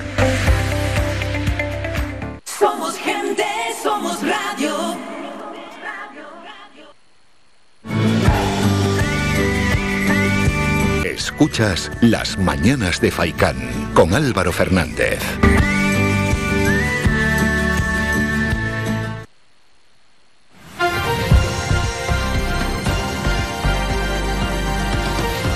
Noticias.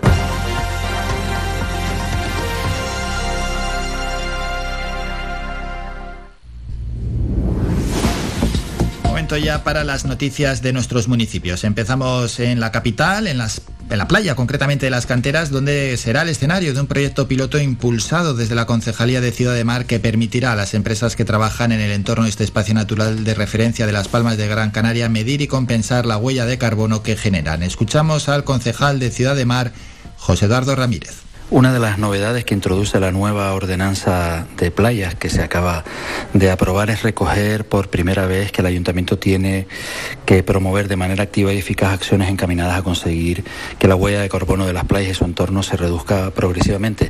Y ya hemos comenzado a trabajar en ese objetivo. Hemos mantenido una reunión con la mesa de competitividad náutica, es decir, todas las empresas eh, que prestan servicio en los entornos eh, de la playa, concretamente las que están dedicados a la náutica para prestarles a través de un proyecto piloto asesoramiento para que todas estas empresas empiecen ellos también a reducir su huella de carbono y convertir a la playa de las canteras y también al resto del litoral en playas absolutamente sostenibles.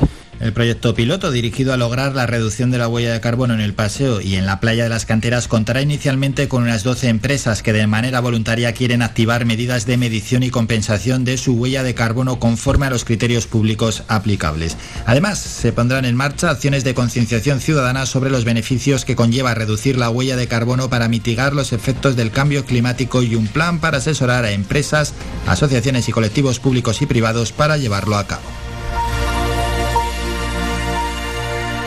En Santa Lucía de Tirajana el ayuntamiento ha comenzado ya las obras para construir seis nuevos parques para perros. En total, los parques van a tener una superficie de 1.653 metros cuadrados. Se cuenta con una inversión de, de 169.000 euros de fondos aportados por el Cabildo de Gran Canaria. Cuando se culminen las obras, Santa Lucía de Tirajana contará con un total de 12 parques caninos. El concejal de Salud Pública, Juan Francisco Guedes. El municipio de Santa Lucía de Tirajana va a contar con un total de 12, de 12 parques de esta índole. Eh, hay que decir que ningún municipio cuenta con tantos espacios como estos en los que nuestras mascotas pues, pueden sociabilizar y jugar y esto habla bien a las claras de la apuesta por el bienestar animal del Ayuntamiento de Santa Lucía. Los parques contarán con cerramiento perimetral, superficie permeable doble puerta, fuente de agua, bancos, papeleras, sombras y sistema de limpieza automático. Además tendrán un servicio de limpieza diaria y un servicio de fumigación semanal.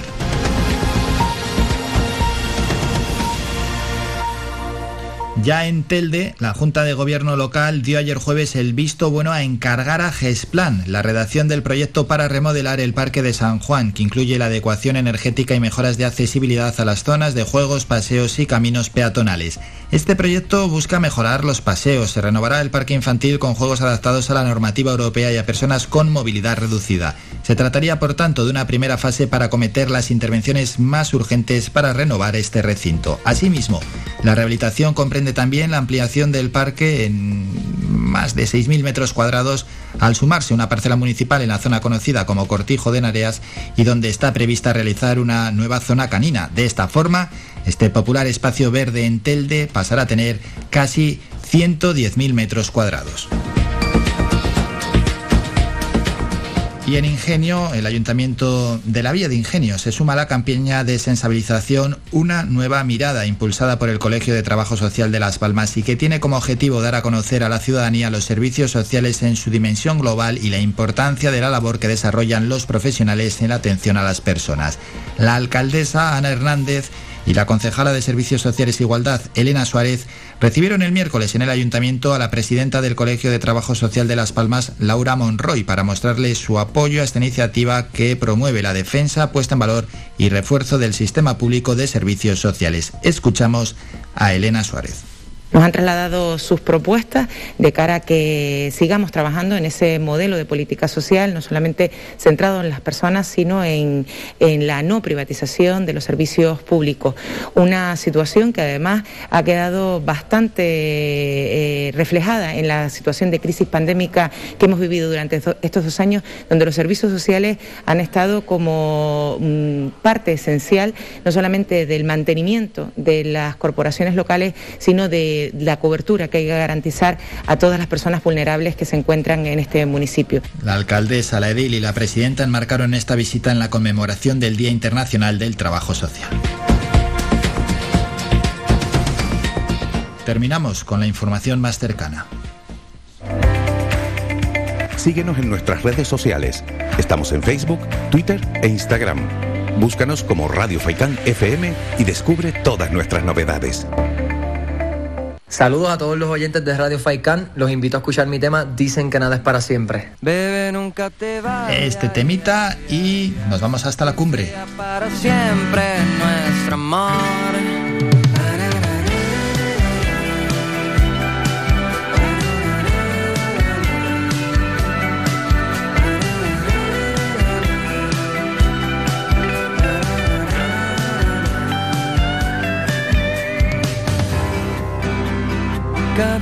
Que miro a tus ojos, me pierdo en la dulce mirada que me hace soñar.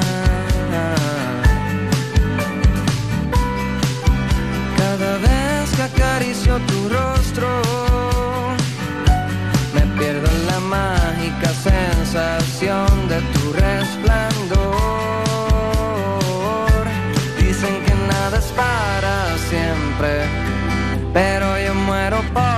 tenerte hoy. Sé que mañana estarás presente. Y los días siguientes siento yo. Bebé, nunca te vayas. Que sea para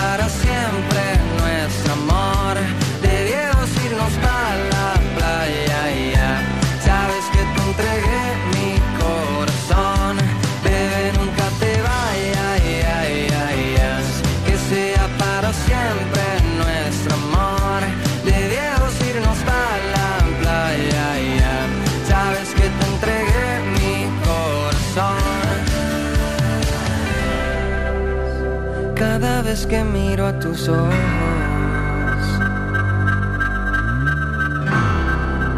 cada vez que acaricio tu rostro, dicen que nada es para siempre, pero yo muero por tenerte. Hoy sé que mañana estarás presente y los días siguientes siento yo.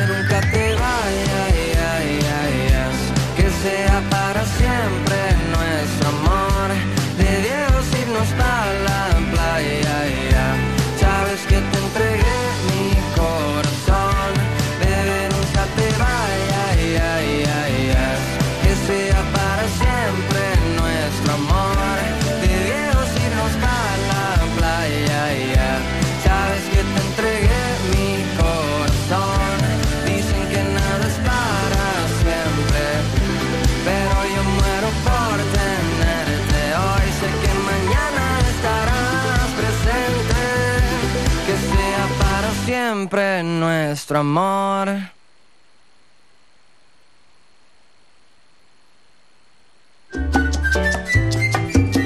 El mejor regalo que te podemos ofrecer en tu red de emisoras Faikán es mucha música, porque es el mejor relax que te ofrecemos durante el día.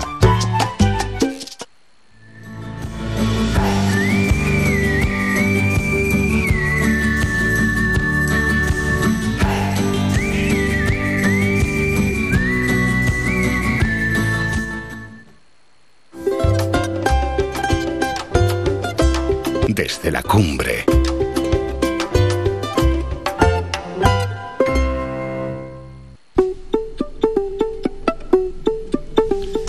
Siempre los viernes a esta hora no subimos hasta la cumbre y lo hacemos con esta sección desde la cumbre dirigida por Miqueas Sánchez a quien ya saludamos. Miqueas, buenos días. Hola Álvaro, buenos días, ¿cómo lo llevas? Bien, realmente bien. ¿Qué tal ha ido la semana y cómo va todo por arriba, por la cumbre?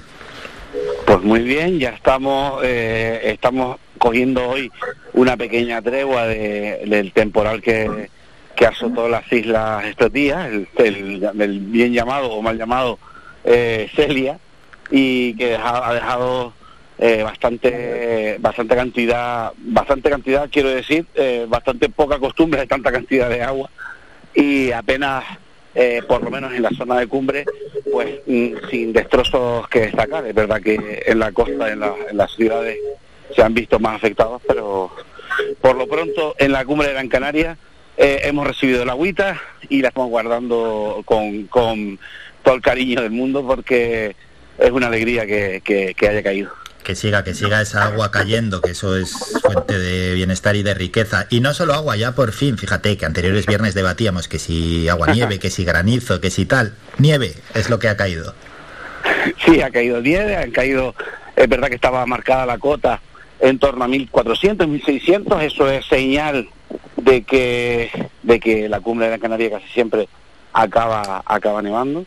Aquí en Artenara, por ejemplo, que es donde estoy yo continuamente, eh, hubo alguna algún episodio de, de- de granizo que fue la verdad es que bastante impactante y, y me impresiona.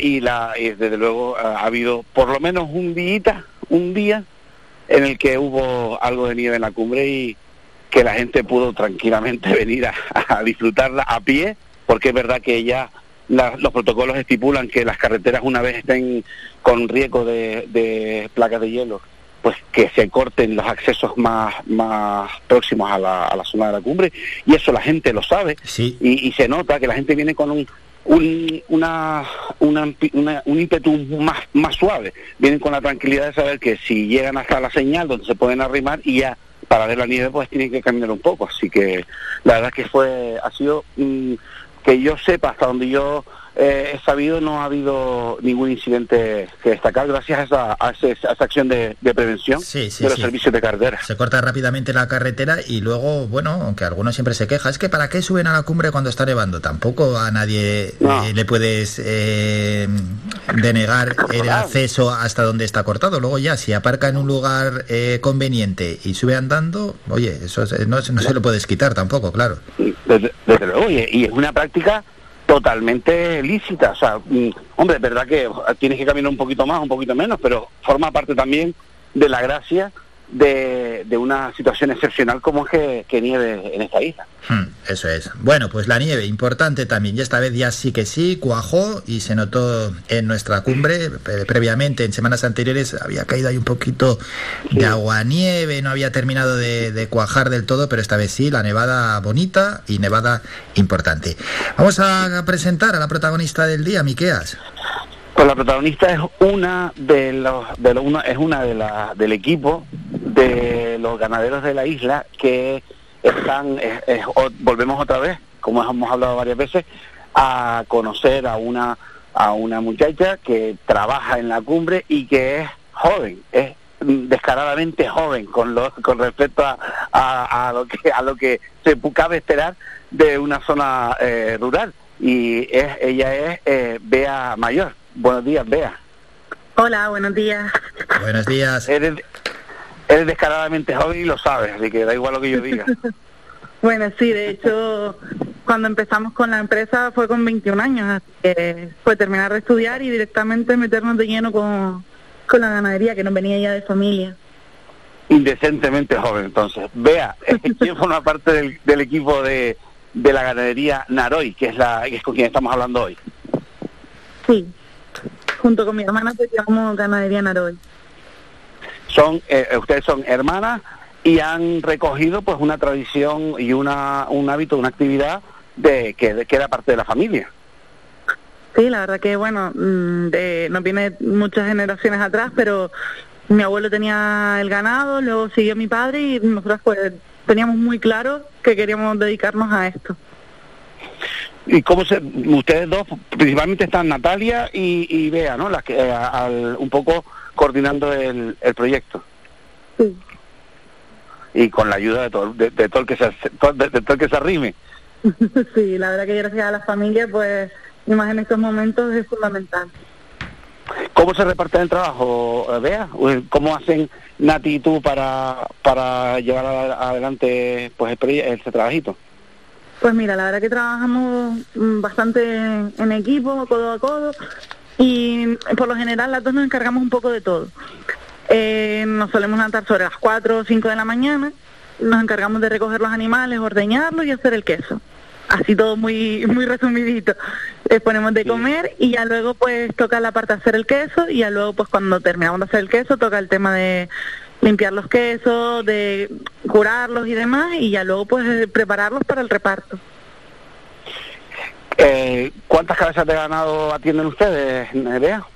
Entre cabras y ovejas son ya una, más de 500. 500. Ah, eh, Álvaro, hemos hablado con, con, con ganaderos de, que, que, que controlan tres o cuatro vacas, que son nuestras... Tú y yo. Las estrellas de... sí, Tú y sí, yo las tenemos de- controladas a distancia. Espero que sigan paciendo y limpiando bien, porque las tenemos un poquito olvidadas. No, no, no, están, están controladas. Imagínate eh, lo que son 500, eh, 500 cabezas de ganado. Eh, ¿Cuántas horas dedicas diariamente, Bea?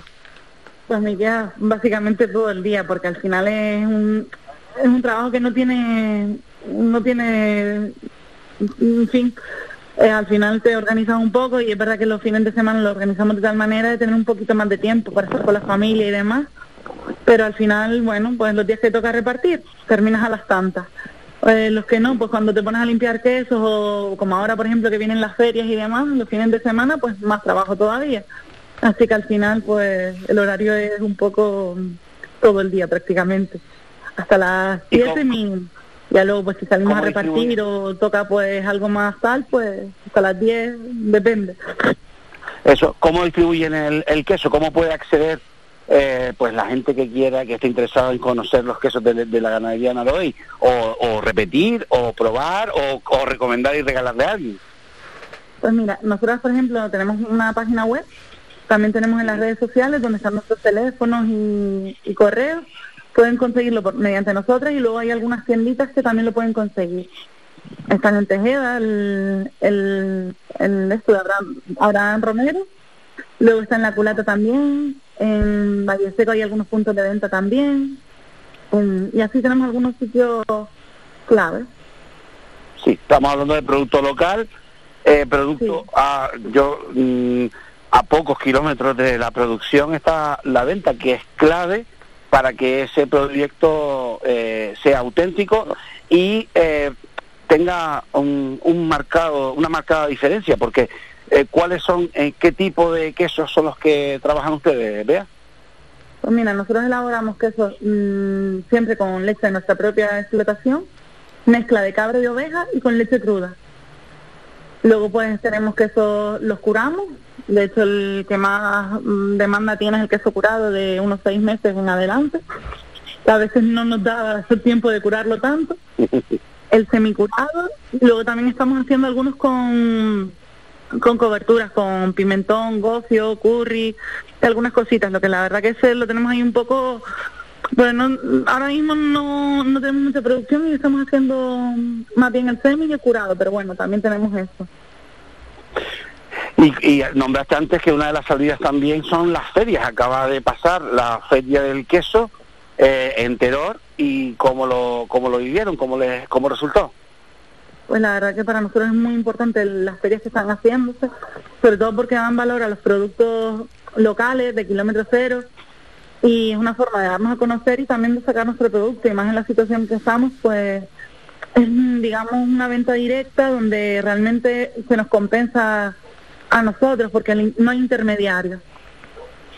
Claro, esa feria de terror, eh, Beatriz, que el, el lunes estuvo por el programa el alcalde de Terror, Sergio Nuez, y nos comentó que se había vendido muchísimo, que los productores de queso estabais realmente contentos.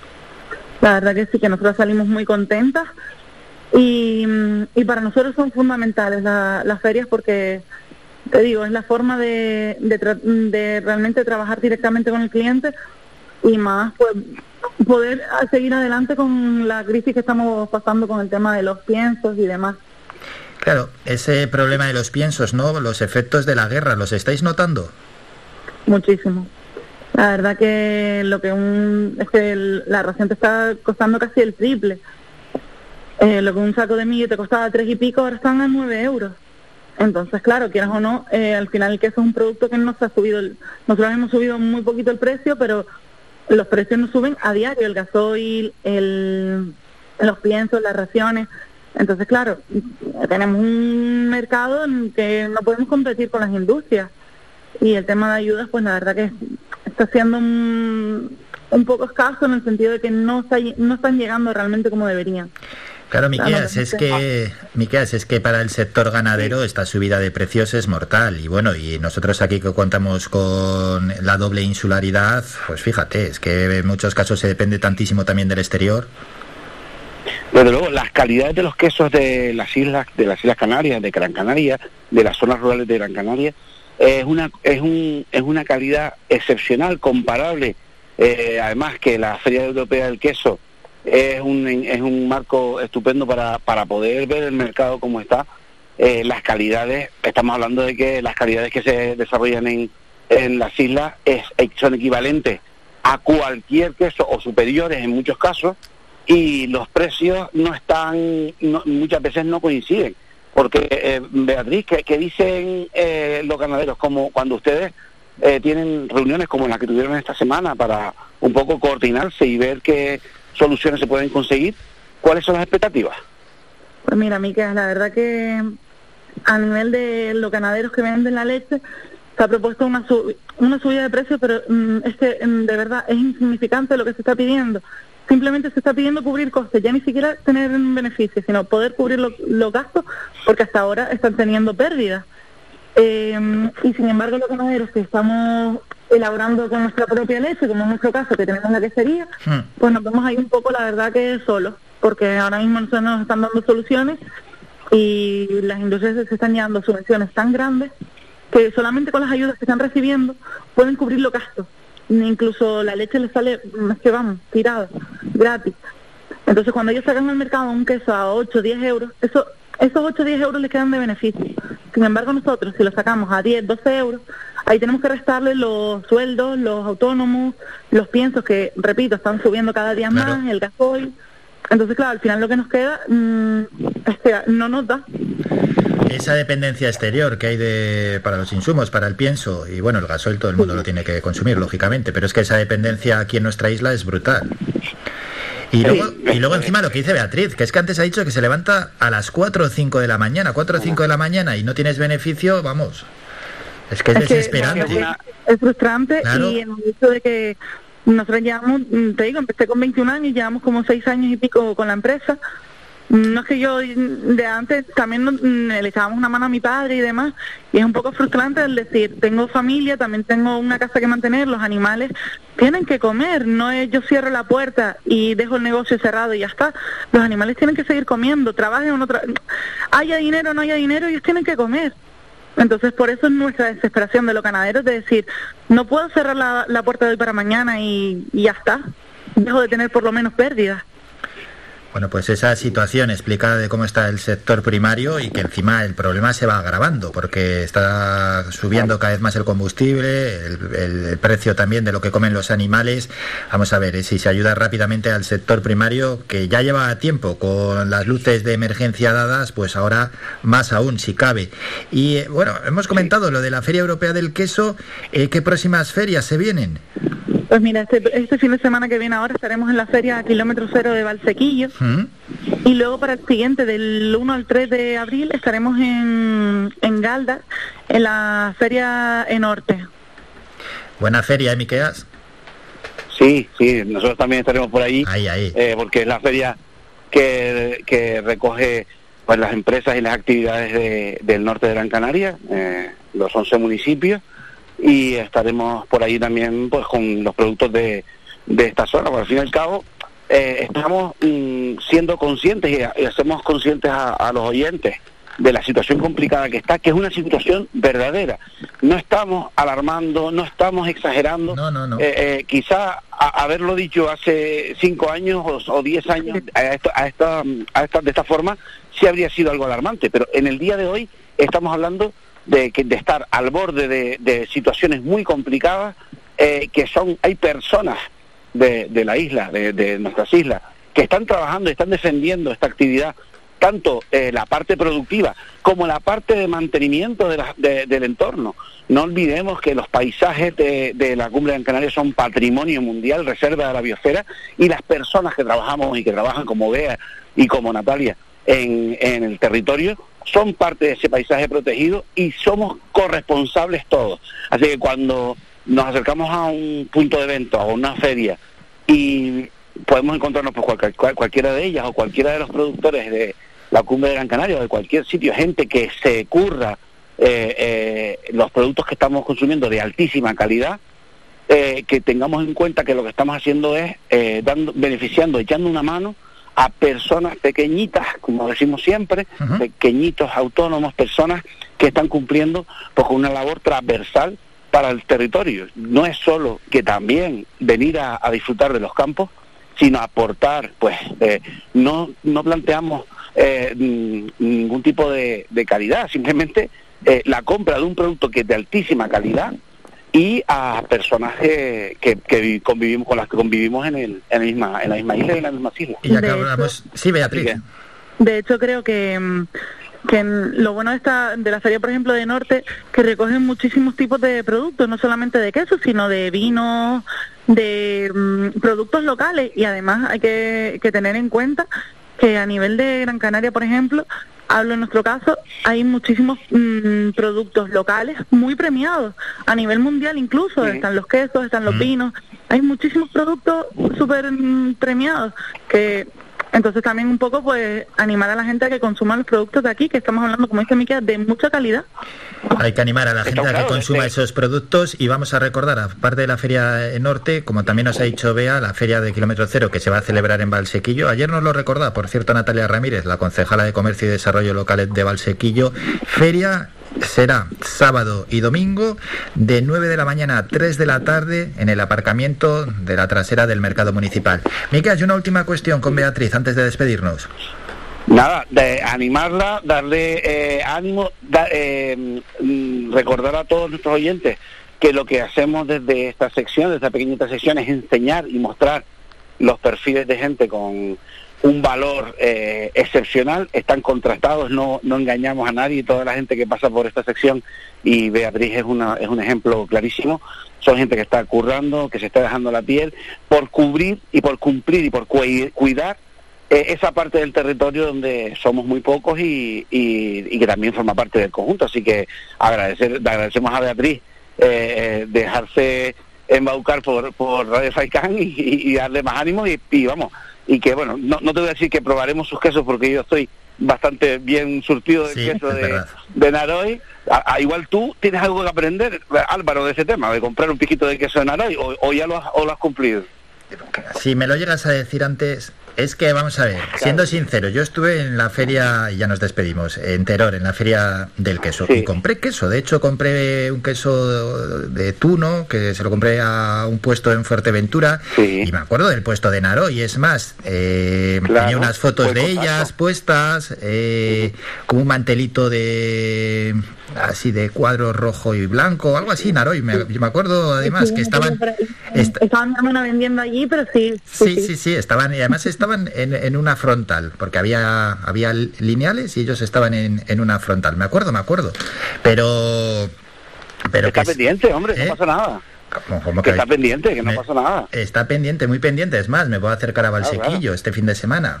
No, pero claro, igual que en Aroy había decenas y decenas de, puestos y, yo qué sé, es que entras allí. Como hay tantos, pues a veces pues, coges uno, coges otro, al final todos son de excelente calidad, ¿eh? las cosas como son. Está claro. Y este lo tenemos localizado y, pues es uno, es uno de los de los grandes quesos que tenemos en la isla y está localizado. La, suerte que tenemos es que lo tenemos localizado y desde que eh, hay oportunidad lo vamos a tener fácil de, comprar y de probar. Así mm. que, eh, pues nada, con, eso, con, sabor a queso, bueno, eh, podemos ir, podemos agradecemos otra vez a, Beatriz que esté con nosotros. Muchísimas gracias a ustedes también por darnos voz y sobre todo por dar a conocer a, a la gente que como yo pues estamos trabajando día a día sobre todo en estas zonas rurales, que también son zonas muy maravillosas. Gracias Beatriz por estos minutos, que vaya todo bien, por supuesto, para el sector primario. Te vemos en las próximas ferias. Eh, gracias por estos minutos y a Miqueas, como siempre, enhorabuena por la sección y nos citamos para el próximo viernes. Feliz semana, un saludo para los dos. Un saludo, muchas gracias. Somos la mejor información, música y entretenimiento. Las mañanas de Faikán. Nos vamos a publicidad y volvemos con la tertulia.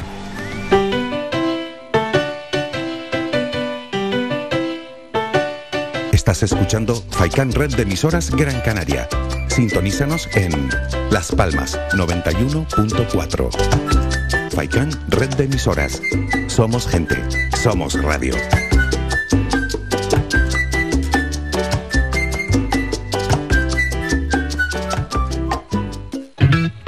Calidad, servicio y buen precio definen el restaurante Perico Junior, ubicado en primera línea del mar en Playa del Hombre, en Telde.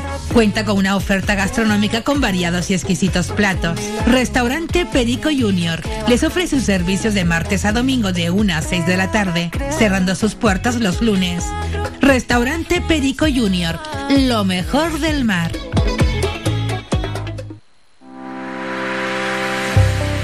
Descarga gratis nuestra app oficial Faikan Red de Emisoras y escúchanos en directo, además de todos nuestros programas en repetición, imágenes, vídeos y noticias. Disponible ya en Google Play y Apple Store.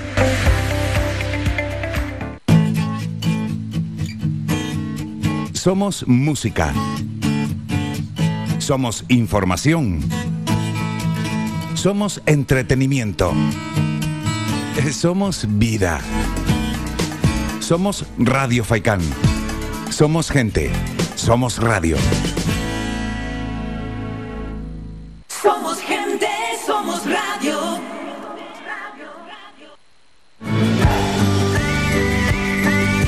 Escuchas Las Mañanas de Faicán con Álvaro Fernández.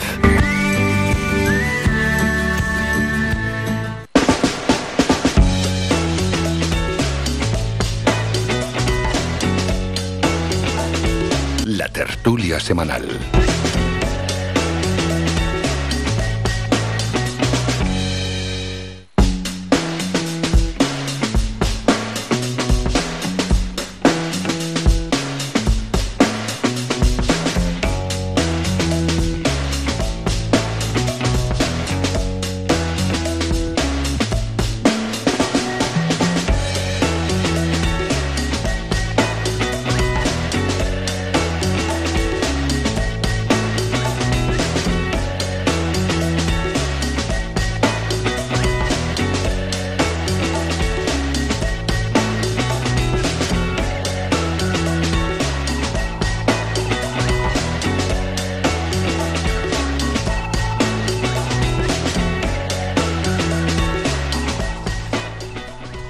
Cuando son las diez y media de la mañana con la tertulia de los viernes. Saludamos ya a los tertulianos por el PSOE desde Mogán, Artemi Artiles. Artemi, buenos días. Muy buenos días Álvaro, buenos días a los oyentes. ¿Qué tal? ¿Cómo va todo por el sur de la isla? Bien, ahí estamos ya ayer con la recuperación del turismo, ayer el día de San Patricio, San Patrick Day, se veían los bares con bastante gente, con muchas banderas verdes. Yo creo que es una esa verde esperanza de que se, se empiece a recuperar esto, que, que los efectos de esta crisis que, que todos estamos hablando, pues no, no sean tan graves como algunos, a- algunos apuntan por ahí, pero yo creo que, que las noticias son, son positivas, ver que, que el principal motor nuestro, que es la- el turismo, pues vuelva a llenar las calles de los, de los núcleos turísticos del sur, en este caso San Bartolomé o, o Mogán. Leía una noticia, ¿no? Que la Junta de Gobierno local adjudica las obras de reordenación de los márgenes y viales de la GC 500 en los accesos de Arguineguín. Además, Arguineguín, que lo conoces a perfección, que se va a poner en marcha en un mes y tiene un plazo de ejecución de, de ocho meses. ¿Qué pasó? ¿La anterior concesionaria no terminó las obras? Las prisas no son buenas consejeras. Desde mi punto de vista, las prisas no son buenas consejeras. Aquí se consiguió desde el gobierno local, que hay que, no todo tiene que ser crítica, se consiguió una subvención de turismo del gobierno de Canarias y yo creo que un poco para poder llegar a optar a esa subvención se corrió un poco más de la cuenta con los proyectos, como venimos denunciando en esta legislatura y cuando un proyecto se hace mal pasa lo que pasa, que hay, hay baches o hay errores que no se pueden salvar. Eh, es muy común echar la culpa, todas las culpas a la empresa adjudicataria que sale mala, que sale rana, que no cumple. Pero claro, si el proyecto está mal, pues pasa lo que pasa. Y la realidad es que lleva la entrada de Arguineguín, después de todo lo que han pasado los comerciantes de la zona, que eh, empiece la temporada, como acabo de decir, que es beneficioso porque se empieza a ver gente por las calles y que se tape, literalmente se tape con una valla verde la acera de todo el tramo que va desde la primera rotonda, si nos, todos nos situamos en Arguineguín, hasta la, so- la gasolinera, que es un- un- una zona comercial abierta, se tape con una valla verde de obra, pues yo creo que es negativo. Se ha vuelto a licitar, se amplía el plazo en ocho meses, cuando se decía que la obra tenía que estar acabada a finales del año pasado, ahora tiene que esperarse ocho meses más. Solo espero que, que se termine a conciencia. El proyecto, básicamente, lo, lo más importante de ese proyecto es que se hace un, un paso subterráneo, paso que no tiene vistas o intenciones de, de tener accesibilidad. Parece que en el año 2022 que ese paso sea solo con escaleras, pues yo creo que, que, que es alarmante. Por eso me decías que si conocía el proyecto, conocía la zona bastante, yo me voy a quedar con lo positivo, que se termine, sobre todo porque es que los, los, los empresarios de la zona no aguantarían eh, otra temporada de invierno tapiados con esas mallas de obra. Esperemos que, que ahora sí sea la definitiva, que no se haya corrido con el proyecto y que puedan terminarlo a, a tiempo y forma. Ana Benítez, desde Coalición Canaria, aquí en Telde. Ana, ¿qué tal todo? Bien, buenos días a todos y a todas. ¿Ya plenamente recuperada? Sí, gracias a Dios. Y tenemos por el Partido Popular a José Suárez, a Pepe. Pepe, buenos días. Hola, muy buenos días. Otra vez, has vuelto, ¿eh? Sí, aquí estamos. Pues tenemos que echar una manilla dentro de nuestras posibilidades, ¿no? Pero yo, antes que nada, me gustaría decir que me alegro que Mogán esté funcionando el gobierno municipal y, en fin, y la oposición que también forma parte de las responsabilidades que, que tiene un municipio. Porque no podemos decir lo mismo en Telde, ¿no? Porque lo que está pasando en Telde es algo inaudito, ¿no? Por ejemplo, por ejemplo, Voy a poner algunos pocos. Es una vergüenza, porque es una vergüenza, no sé cómo no se les cae la cara de vergüenza a estos gobernantes que tenemos en Telde, que los únicos, los únicos dos pabellones deportivos que, que, que poseen piscinas estén cerradas por la ineptitud, la dejación y, y no sé qué calificativos ponerle que estén cerrados llevan años. Y esto es lamentable que ocurra. Y no solamente eso, el mercado municipal, que se comprometieron en ocho meses a ponerlo en funcionamiento y lleva ahora mismo tres años cerrado. Esto, esto es, como decía yo antes, para caerse de la cara de vergüenza. Luego tenemos el parking de San Gregorio, que lleva no sé cuántos años, hay 3,7 millones de euros esperando para la rehabilitación y ponerlo en, en, en funcionamiento, y aún esté ahí abandonado de una manera lamentable. Y luego aparecen unas noticias en que van a ampliar el parque de San, de San Juan 6.000 metros. 6.000 metros. Por sí, favor, un terreno municipal. por favor, que primero lo pone en condiciones para que la gente pueda, pueda pasear en, en un, en un espacio bonito y limpio y, y asentado y rehabilitado. Pero ahora ampliarlo. No, pero la, es que la una- ampliación va con una rehabilitación. Bueno, bueno, pero es que es una necesidad el gastarse un dinero ahora para amp- ampliar el Parque de San Juan que tiene 135 mil metros cuadrados. Es que es, es una necesidad imperiosa, es que no hay otras necesidades en nuestro municipio. Por eso digo yo que me alegro que en Mogán funcionen, pero es que aquí esto es lamentable, esto es lamentable. Luego, mm, pues aparece también la noticia de que los presupuestos no encajan, que el Tribunal de Cuentas encuentra que no está nivelado el presupuesto municipal, cuando se decía que las arcas municipales estaban saneadas, cuando le dice Hacienda que eh, mm, le ofrece eh, esta- estas ayudas para que se hagan los pagos a los proveedores. Yo es que estas cosas, eh, lo que está pasando en Telde, mm, la verdad que no se ha visto nunca, nunca en este municipio. La dejación por parte del gobierno municipal. Ana, como teldense, algo que añadir. Mm, No, su- eh, lo- en cuanto a lo de lo que tú decías del parque, creo que yo sí lo creo que es necesario, tratándose de- del único parque urbano. Bueno, hay dos más con los 100.000 habitantes, más de 100.000 habitantes que tenemos en Telde. No veo desproporcionado que se que se que se amplíe el, el, el parque, vamos. Bueno, hemos empezado muy municipalista, la tertulia, y esperábamos a Gai Marrero, pero el COVID también está acercando a la tertulia y no puede acudir. Y bueno, pues desde aquí le enviamos un saludo y pronta recuperación y por supuesto que los síntomas sean lo, lo más leves posibles. En torno a, a la COVID-19 y esa propuesta que desde algunos ámbitos, que ya lo hemos tocado en la tertulia, se quiere realizar de quitar la mascarilla, yo no sé cómo lo ven los tertulianos, si es necesario, si no es necesario quitar la mascarilla, llevamos ya dos años con ella, ¿esto qué puede conllevar?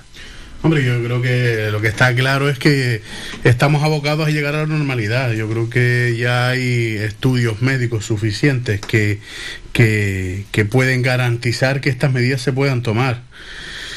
Hay eh, países como Francia creo que ya la han tomado, el- eliminar las mascarillas al interior. España, las declaraciones de, de la ministra esta semana han sido de que querían esperar un plazo prudencial de una o dos semanas más antes de, de- de valorar si implementarla o no. Yo creo que si se llega a tomar siempre con, la, con todas las garantías de que sanitariamente eh, no va a repercutir negativamente, yo creo que va a ser un paso más pa- para volver a- a esa normalidad siempre poniendo en el foco también que por el otro lado estamos viendo que, que en otros países, en Corea eh, del Norte creo recordar, en China, se están volviendo los confinamientos más estrictos del principio de la pandemia. O sea, eh, tenemos que, que- que confiar en la, en- en la medicina, pero también tenemos que, que darnos un, un respiro y a, a todos y a- y a la economía. Sí, mm, estoy totalmente de acuerdo con lo que dice el compañero, pero efectivamente habrá que ver lo que dicen los expertos eh, sobre ello, porque, eh, como bien decía, hay países en los que están volviendo otra vez al confinamiento extremo. han fallado mucho, ¿eh? Entonces, claro, entonces, mm, si nos vas a quitar para ponerlo, yo es preferible que me la dejen unos meses más, pero ya cuando me la quiten que sea ya para quitármela para siempre, no para que esté, me la quito, me la pongo, me la po- porque yo creo que a- al final mm, ya esto nos afecta bastante psicológicamente como para hacernos más, más daño con el quita y pon. Prefiero que se queden más meses, pero que una vez me la quiten ya sea para siempre, vamos. Sí, ojalá cuando se quite ya sea para siempre. Pepe, hay que quitarse la mascarilla. Bueno, yo en primer lugar quiero decir que a los gobernantes eh, lo menos que les interesa es poner restricciones, porque eso es un poco anti, antipopular. Pero yo considero que, como bien decía Ana, los expertos, pero los expertos independientes, no los expertos esos que decía que tenía el gobierno que después no tenía. Yo, eh, yo escucho a muchos expertos y en su gran mayoría no están de acuerdo en que se eliminen las mascarillas. No están de acuerdo en, que se eliminen de una manera total. Porque esos países, como bien se dice aquí, hay países que la han quitado totalmente, miren cómo están. Y la mascarilla no es un elemento que tampoco nos impida desarrollar la vida casi normal. Y estamos, yo creo, que relajándonos un poco porque vemos los contagios, que tenemos 2.000 contagios diarios en Canarias. Pues si nos quitamos la mascarilla y y, la mascarilla fue un elemento muy importante para, para, para los contagios, para que hubiese menos contagios, pues si nos vamos a quitar la mascarilla, ¿qué es lo que va a pasar? ¿Qué es lo que va a pasar? Tenemos que, tendremos, tendremos en un momento determinado, seguramente, que ya pues que se la ponga el que quiera, que sea de una manera voluntaria, ¿no? Pero de momento yo creo que la mascarilla, según yo escucho a muchos expertos independientes, que no lo aconsejan de momento. Es muy fácil y eso es muy bueno para un gobierno decir, pues ya eliminamos la mascarilla. Eh, popularmente es muy bueno, pero señores, eh, primero es la salud y tenemos muchas cosas, en, muchos problemas ahora mismo para crear otro. Vamos a ver si solucionamos este problema del COVID, ¿no? Porque eh, el problema más grande que tenemos ahora mismo en España, ahora mismo aparte del COVID, es la huelga de transporte eso es terrible. Yo, si quieres, hablamos algo de eso. Que yo me he enterado de algunas cosas hoy terribles, ¿eh? Terrible. Luego hay que hablar de ese asunto. Vamos mm. a parar un minuto y seguimos con la tertulia.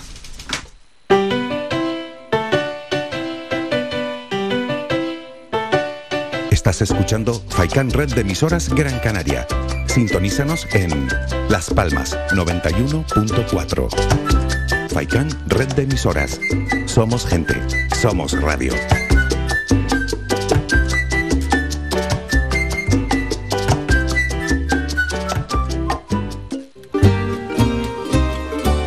Al asador Mesón Miraflor y descubre nuestras comidas caseras y carnes a la brasa con un amplio abanico de opciones en chuletones frescos y madurados, como el chuletón de Ávila madurado y vaca rubia gallega, sin olvidarnos de los postres caseros, especialistas en tartas. Asador Mesón Miraflor. Estamos ubicados en Terror, en la carretera general de Miraflor número 30. Abiertos de miércoles a domingo, de 2 y media a 5 y media de la tarde y de 7 y media a 12 de la noche. Celebramos cualquier tipo de evento. Teléfono para reservas 634 72 80 00.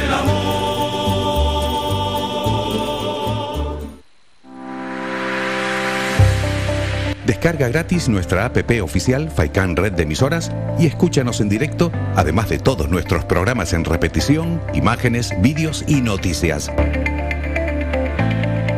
Disponible ya en Google Play y Apple Store.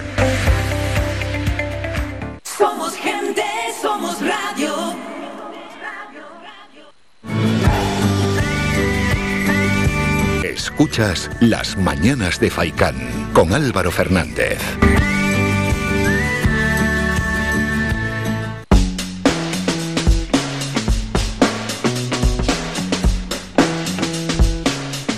Antes de hablar ¿no? de la guerra, de las consecuencias, de cómo tiene que actuar el gobierno español y de cómo puede repercutir también a nuestro archipiélago, vamos a recordar y vamos a, ya que siempre analizamos eh, lo que ha pasado en la última semana entre medias, aunque ya queda un poquito atrás, en este pasado fin de semana se realizó la conferencia de presidentes y presidentas y además se celebró en La Palma, que eso ya es, pues, sin duda alguna, lo más destacable de todo esto. Vamos a preguntar a los tertulianos qué análisis y qué conclusiones sacan de esa conferencia. De Artiles, del PSOE. Sí, está claro que una, el que se haya celebrado esta conferencia de presidentes de La Palma es una muestra inequívoca del compromiso que tiene el gobierno para con los afectados por el volcán. ¿no? Hay muchos que, ponen en duda que se vayan a cumplir las promesas o, las manifestaciones que se ha hecho desde el gobierno, pero ante esas dudas están las realidades. A día de hoy, mirando el dato ayer, creo que eran en torno a 365 millones de euros los que se habían destinado a La Palma. Creo que en torno a 163 millones de euros para vivienda y alojamiento y en torno a 80 millones de euros para emergencia social y empleo. Queda mucho que hacer, por supuesto que queda mucho que hacer. Eh, las viviendas afectadas o las fincas afectadas están en torno o por encima de las mil, de las 1100 viviendas. A día de hoy creo que se han entregado en torno a 100 viviendas a esas familias. El compromiso de este gobierno es inequívoco. Eh, eh, y que se haya realizado esa conferencia de presidentes justamente en La Palma, algo histórico, pues yo creo que es una muestra de ese compromiso que se tiene con los palmeros y las palmeras. Ana Benítez, ¿cómo ves este asunto? Eh, nosotros echamos en falta pues que se hablara más de Canarias que se hablara más del traspaso de las competencias, que se hablara de nuestro estatuto, de los incumplimientos que se están llevando a cabo a, través del, REF y, sobre todo, y, desde el Ejecutivo Canario también mostraron preocupación, eh, fue que no se, o sea, se trató, pero el, presidente no, no logró que no logró que, lo, que, el resto de presidentes, solo los tres presidentes de Galicia, País Vasco y la Comunidad Valenciana, sobre el tema de la solidaridad con, compartirlo a los menores y eh, los menores no, no acompañados. Eh, el presidente sí es verdad que lanzó esa propuesta, pero no logró el compromiso de, de, los presidentes de la comunidad.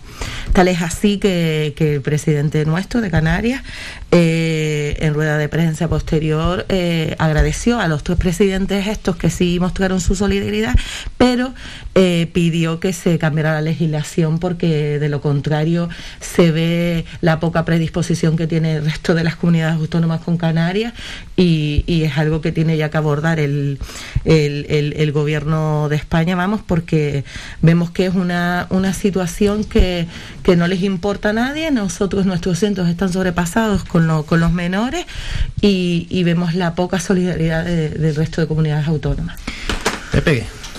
Bueno, yo en primer lugar decir que, bueno, mm, no voy a criticar que se haya celebrado, estaría bueno, ¿no? El, esta esta reunión con todos los presidentes autonómicos de la isla de La Palma, histórico porque obviamente también es histórico del volcán, también es histórica la situación de la isla de La Palma y eso me parece correcto, ¿no? Me parece muy bien, además queda muy bien el gobierno y todos los ministros y todas estas personas que, que acudieron, se queda muy bien. Yo eso no lo voy a criticar, lógicamente. Pero ahora si yo pregunto, ¿qué se sacó en concreto de esa reunión? ¿Alguien me puede decir? En concreto. Que me digan qué se acordó en concreto. Nada, nada, nada en concreto, ¿eh? Lo único es que estaban de acuerdo todos los presidentes autonómicos, unanimidad en que se bajen ciertos impuestos, pero no hay en concreto nada. Que alguien me diga que se acordó, porque no lo sé. No lo sé. Hombre, que no sé, que, que, las conferencias de, presidentes vienen siendo sistemáticas, por suerte. Otra, otro, en, otras, en otras épocas no era tan común que se realizaran. Y el hecho de que se realice en La Palma, yo creo que lo que quería era significar el compromiso de todo el gobierno, de todas las comunidades, y ahí no estoy hablando de un color político, no estoy hablando de, los que ostentan el, el, gobierno de España, sino de todos los partidos políticos, porque se acercaron. Eh, presidente de todas las comunidades autónomas. Y yo creo que se acordó, claro que se acordó, o sea, yo creo que los, la conferencia de presidentes es un, un, foro en el que se tienen que acercar posiciones. ¿Que no se acordó nada? Hombre, a lo mejor habría que criticarlo a aquellos que están siempre instalados en el no por el no y en criticar todo lo que hace este gobierno, porque no solo había presidentes de, del Partido Socialista o de los partidos que representan al gobierno, también había presidentes de la oposición. Yo creo que es muy importante que se haya realizado. Yo creo que es muy importante que se haya puesto, puesto el foco en Canarias y yo creo que, que es la línea que tenemos que, que seguir trabajando y hablando de conclusiones, pues yo creo que que el altavoz que se le puso a Ángel Víctor Torres, presidente de nuestra comunidad, en un asunto tan delicado como el que ha comentado la compañera de Coalición Canaria, Ana, yo creo que es fundamental que se ponga en los, en los, en los noticieros que, que los emigrantes que, vienen huyendo de la guerra no solo son rubios con ojos azules, también tenemos, estamos sufriendo, creo que la cifra era en torno a 1.500 los, que, los menores que quedaban en nuestra comunidad a la tutela del gobierno de Canarias, yo creo que es el momento de impulsar algo tan importante como lo que dijo Ángel Víctor Torres, de que esa solidaridad pase de ser un acto de voluntad hacer algo recogido en las normativas y obligatorias, porque hemos visto que hasta ahora esa solidaridad manifiesta no ha sido, no se ha habido reflejada en la, en la, en la acogida de menores por otras comunidades autónomas. Por lo tanto, ¿qué ha servido? Yo creo que sí ha servido, Pepe.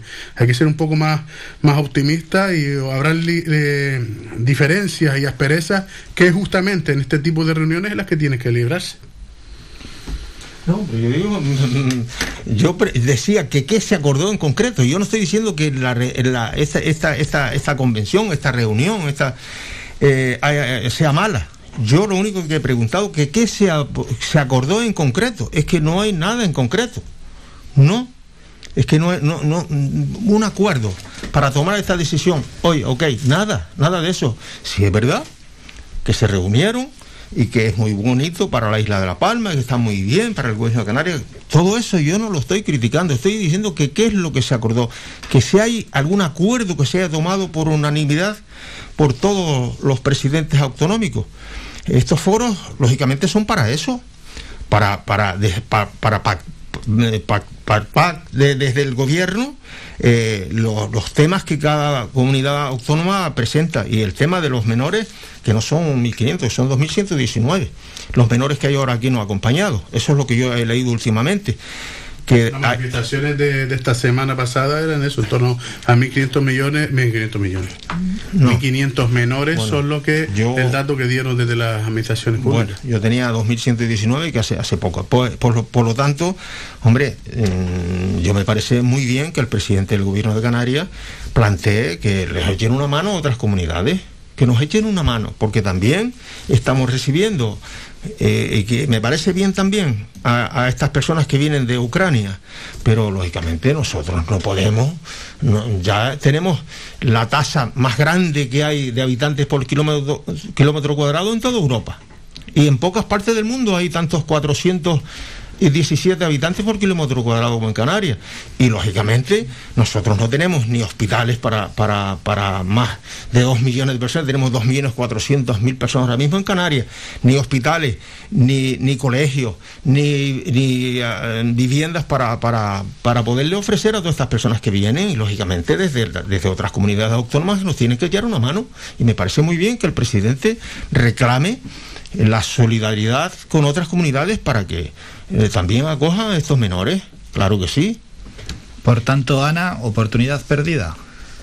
Mm, es que no lo sé, porque si, si, estamos, de, si estamos de acuerdo en que al final esto es un era una, una, no sé, es como dice Pepe, y estoy con lo que dice Pepe y lo que dice los dos compañeros. Por un lado, parece que, que simplemente una, una reunión en la que se reunieron pues todos los, los, los, presidentes de las comunidades para sí, para hablar y para y para mm, pues llegar a acuerdos como por ejemplo o, firmar lo de que vamos a, todos a la ayuda humanitaria y recogida de refugiados, que vamos a la respuesta que vamos a hacer por el precio de la energía, lo de los despliegue de fondos europeos, pero mm, no se sacó nada en claro y vuelvo y repito, es que veo que, que, no sé, que lo de Canarias no se habló, que no se habló nada de Canarias, que no sé si perdimos esa oportunidad de, de hablar de lo que, de lo que, ya que se estaba celebrando en nuestra comunidad, pues de los aspectos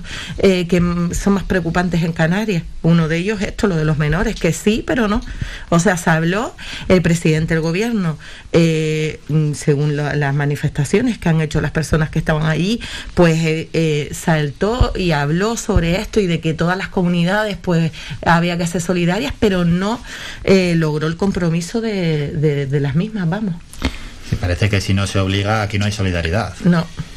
Está claro que, hay que ser en ese sentido, si yo creo que coincidimos los tres que estamos en este debate, que hay que darle una vuelta de, de tuerca. Pero yo en, relación a la reunión, yo me mantengo que es positivo, que la simbología de que se haya realizado en Canarias, la simbología de que se haya convocado a todos los presidentes ya por sí sola, amén de los acuerdos que se pudieran llegar o no, que serán los órganos en donde tienen que, que tomarse, dígase el Congreso de los Diputados, dígase el Senado o algunos otros ámbitos regionales, serán los que tendrán que tomar los acuerdos, pero creo que es positivo que se realice, que se haya realizado en Canarias como un signo del compromiso para con La Palma y que se haya realizado y hayan venido todos los presidentes de las diferentes comunidades autónomas con los diferentes siglas políticas. Yo con eso, so- ya con solo con eso, para mí es positiva esta, esta reunión. Yo no dije que es negativo, no lo he dicho. Yo he dicho que sí, que es positivo, que me parece muy bien. entonces estamos de acuerdo. No, en eso estamos de acuerdo. Yo lo único que digo que que, que se, se sacó, qué conclusiones se sacaron y que se acordó nada. Yo, esa, esa, esa, esa es mi, mi, mi, te- mi tesis, ¿no? Mi teoría. Vamos. Hicieron turismo, Pepe, y eso es lo que Claro, se le dio visión a la isla de La Palma. Palma. Se dio a conocer la isla de La Palma un poco más, que ya Hombre. es muy Pues sí. conocida. Más le dio, oye, a eso es importante. más, Eso es importante. Ya eso es importante, ¿no? Y por lo tanto. Foco de atención durante tres meses. Claro, Sí. claro. Que vamos a hablar de la guerra, una guerra, vamos a leer incluso los titulares que tenemos en estos momentos, donde llevan ya 20 días de guerra. Europa adelanta la rebaja de los precios de la energía mientras Sánchez espera. Y hablan también en algunos titulares de la acción de los piquetes que se recrudece y los paros llegan al supermercado. Directamente con el día 23 de la guerra en Europa, otros titulares hablan de lo que allí está aconteciendo sobre el terreno. Las bombas alcanzan el aeropuerto de Lviv a 70 kilómetros de Polonia o Estados Unidos advierte a China de que afrontará graves consecuencias si ayuda a Rusia en la guerra. Y la mitad de los europeos cree que el conflicto puede derivar en guerra nuclear. Artemi, ya 23 días de, de guerra, una guerra que, bueno, parece que se está incluso hasta enquistando. ¿eh? Sí, sí, ¿no? Y, y yo creo que, que la- la- los acuerdos que se están tomando desde la OTAN, desde los países de la OTAN, desde la Unión Europea, de reforzar justamente la, la seguridad de aquellos países colindantes con, con Ucrania, colindantes con, con, con Rusia también, yo creo que es una señal de que, de que estamos hablando de algo que puede, eh, si ya de por sí la propia invasión que se ha hecho unilateralmente por parte de Rusia de Ucrania es grave, el hecho de que se vea afectado, que se ponga en riesgo otras zonas, otros, otros ámbitos de países alrededor de, de- del área, pues es más inquietante todavía. Yo creo que la guerra de por sí es catastrófica, está teniendo unos efectos ya no solo la, en la propia población ucraniana, creo que ayer el dato de, de un niño por segundo que, que sale de, Ucrania, yo creo que es, es dantesco, 5 millones de, de exiliados en- de, de- Ucrania que, que están siendo recibidos por el resto de países, yo creo que es totalmente importante, yo creo que la- los efectos que ya estamos padeciendo de, la economía de la, de la globalización es lo que tiene, ¿no? Los efectos que estamos recibiendo, la subida de los precios de los car- carburantes, la, escasez de materias primas en el sector primario principalmente, yo creo que es, es muy grave. Y eso que llevamos, como dice, la friolera de 23 días, esperemos que, se vea luz al final del camino, aunque por desgracia, por las negociaciones que han estado manteniendo, pues pues no creo que no no es la no, no, no es lo que se tiene al corto plazo Ana, ¿se ve luz al final del camino? Todo parece muy atascado. Mm, Yo creo que está todo muy atascado, porque no, la verdad que no, no, no saco en claro las reuniones que están teniendo, pues eh, para llegar a la mediación esa que se- no sé qué están, no sé qué se está participando en esas reuniones, la verdad que tampoco podemos tener acceso a ello y, y la verdad que cada día más preocupada porque eh, los ataques ya están, se sabe que es una guerra evidentemente, pero están atacando ya, pues están, ayer atacaron el teatro y atacaron el aeropuerto de Lianápolis, que es el que, el que está utilizando la mayoría para poder salir del, del país, entonces ya creo que ya se está pues se está ya saliendo de las manos. Mm, no sé el papel que puede jugar pues la OTAN en este caso, no sé si, si está poniendo toda la carne en el asador, no lo sé. Eh, siempre digo en esto que no soy experta en conflictos bélicos, pero no sé si se está haciendo todo lo que se debería de hacer, porque al final eh, me siento un poco desesperada en el sentido de que, de que pues este señor, por llamarle de alguna forma, como siempre digo, mm, vale, es el presidente de un país, pero eh, ¿y el resto de países? que no, que estamos unidos, eh, llámese Europa, llámese Estados Unidos, eh, no podemos hacer más de lo que estamos haciendo para, para pararle, para no sé, es que se me escapa. Pepe, antes de ir con las consecuencias que puede tener, si de- cómo debe actuar el gobierno central, que al final es el que tiene más margen, sin duda alguna, y la huelga de transportistas, que por cierto lo has comentado, sobre el terreno, ¿cómo ves lo que está aconteciendo en Ucrania? Bueno, en primer lugar, el gobierno de España hace lo que hace la Unión Europea. El gobierno de España no puede hacer otra cosa. Como todos los países Europea, está marcado una, una directriz, está marcado una, mm, unas líneas que tiene que, que cumplir, que deben de cumplir todos los países y España tiene que cumplir lo que dice la Unión Europea. Para eso se reúnen casi todas las semanas, tanto los ministros de defensa, de asuntos exteriores, e incluso los presidentes de los gobiernos.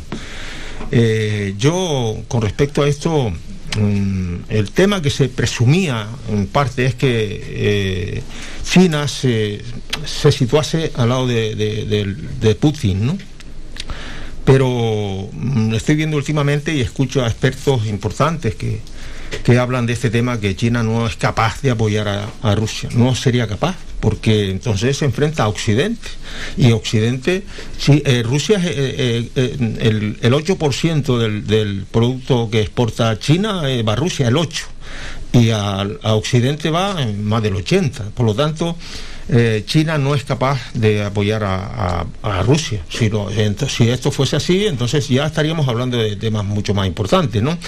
Por lo tanto, yo creo que la guerra se va desinflando, está matando, desgraciadamente, a, hayan muerto casi 100 niños y, y- no sé, o 780 personas han, fallecido ya por, por, el, el, vir asesino este de Putin. Y yo, no sé, eh, desgraciadamente esto en dos o tres días no va a acabar, pero posiblemente cuando empiecen a llegar ya a Rusia los embargos tan grandes que está teniendo, el pueblo de Rusia se les va a, virar a este y no los puede meter a todos en la cárcel. Tiene no sé cuántos, veintitantos mil personas metidas en la cárcel ya, solamente por manifestarse. Por lo tanto, mm, las consecuencias, desgraciadamente, las principales consecuencias son las- los fallecimientos de las personas y cómo están destrozando a ese país. Pero nosotros estamos sufriendo las consecuencias también y las vamos a sufrir bastante, bastante importante. Ahora hablamos de esas consecuencias. Vamos a publicidad y volvemos.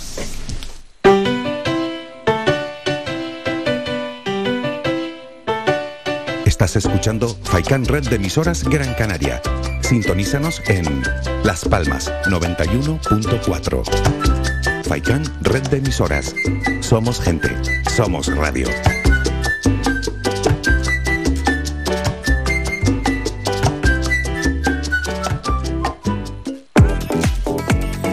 A cualquier hora y para cualquier problema, llegan los coches amarillos. Llega Desatascos Jumbo 928 230265. Desatascos domésticos industriales y de redes ayuntamientos. Vaciado de pozos, achique de agua, aljibes o por lluvias. Tratamiento de legionela. Trabajos en todo tipo de embarcaciones. 638 748 731. Limpiezas de choque y localización de arquetas ocultas. Más de 34 años sin descanso. 24 horas sin excepción. 928 230265. Pioneros en limpieza de estanques y redes heredades de agua. No contrate intermediarios.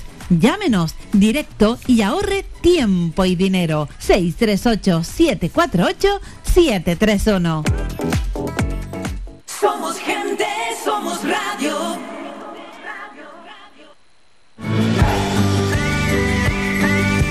Escuchas Las Mañanas de Faicán con Álvaro Fernández.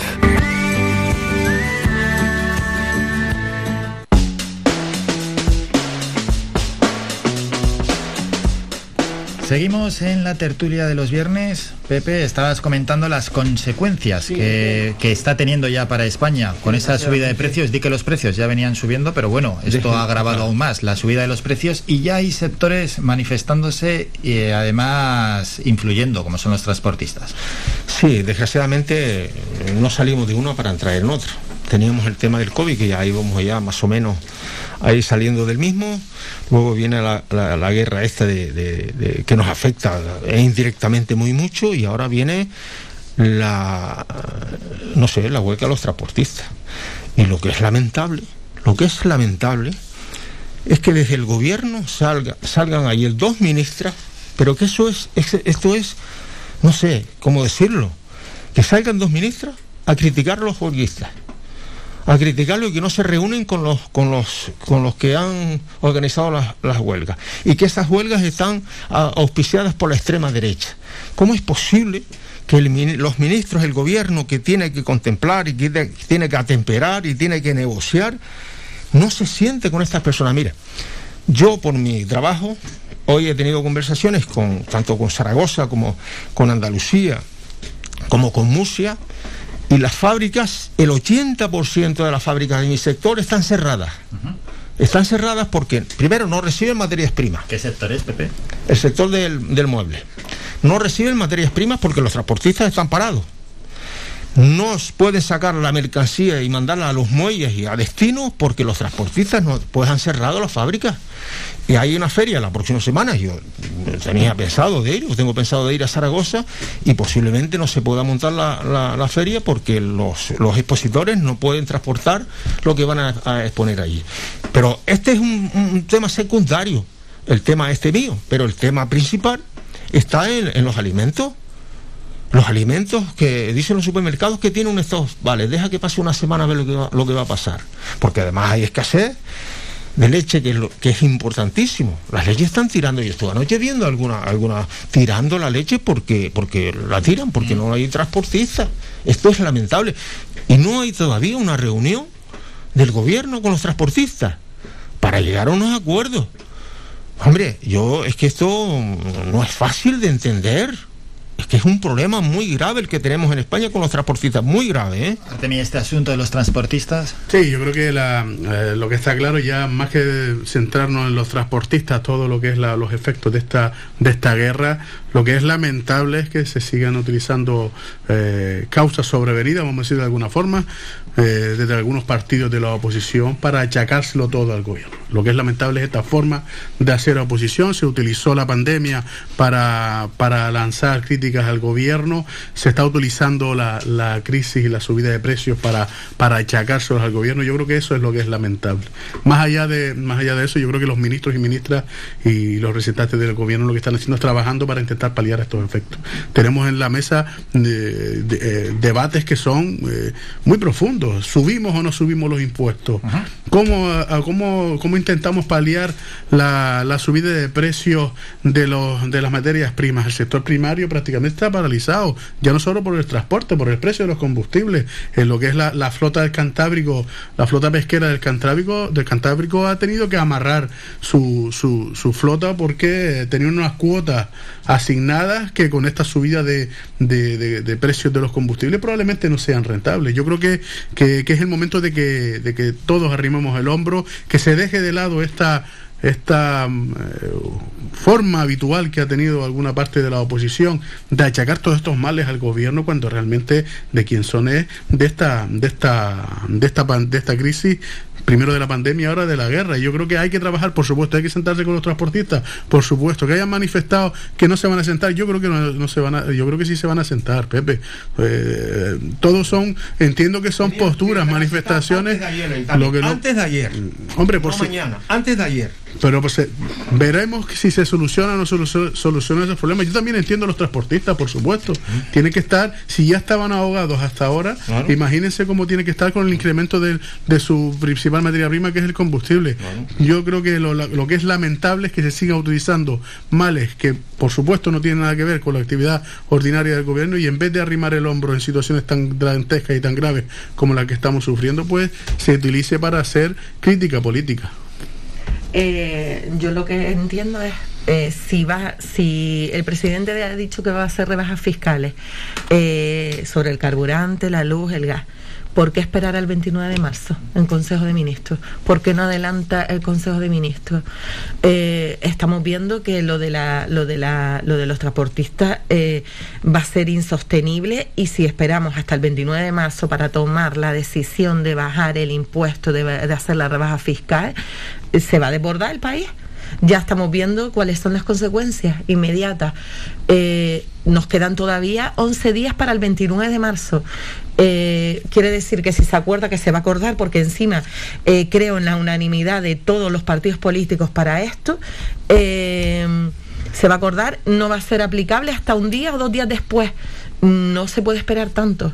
Cuando sabe que va a tener el apoyo del resto de, partidos políticos, yo creo que esto es una decisión que se tiene que tomar ya, porque la, la, dimensión del problema de los transportistas ya estamos viendo cuál es, y si esperamos pues 11 o 12 días más, eh, se va a desbordar el país, vamos a ojalá que no, pero vamos a empezar a escasear eh, los productos básicos y mm, al final la población terminará peleándose, es que no sé qué va a pasar. Creo que es una decisión que eh, sabiendo, porque lo sabe, que va a contar con la unanimidad de todos los partidos políticos, esto es una, una decisión que se tiene que, tomar cuanto antes. Pues yo ahí, perdona Ana, si me permiten, simplemente, simplemente para contestarle, contestarle a Ana y ahora, y ahora hablamos, yo estoy totalmente en, desacuerdo de lo que dice Ana. O sea, una, una decisión tan complicada como la que estamos hablando de bajar impuestos más impuestos que, por cierto, son los que sustentan el estado de bienestar y son los que han permitido que no se haya caído la economía en España, pues eh, subvencionando los ERTE, subvencionando las ayudas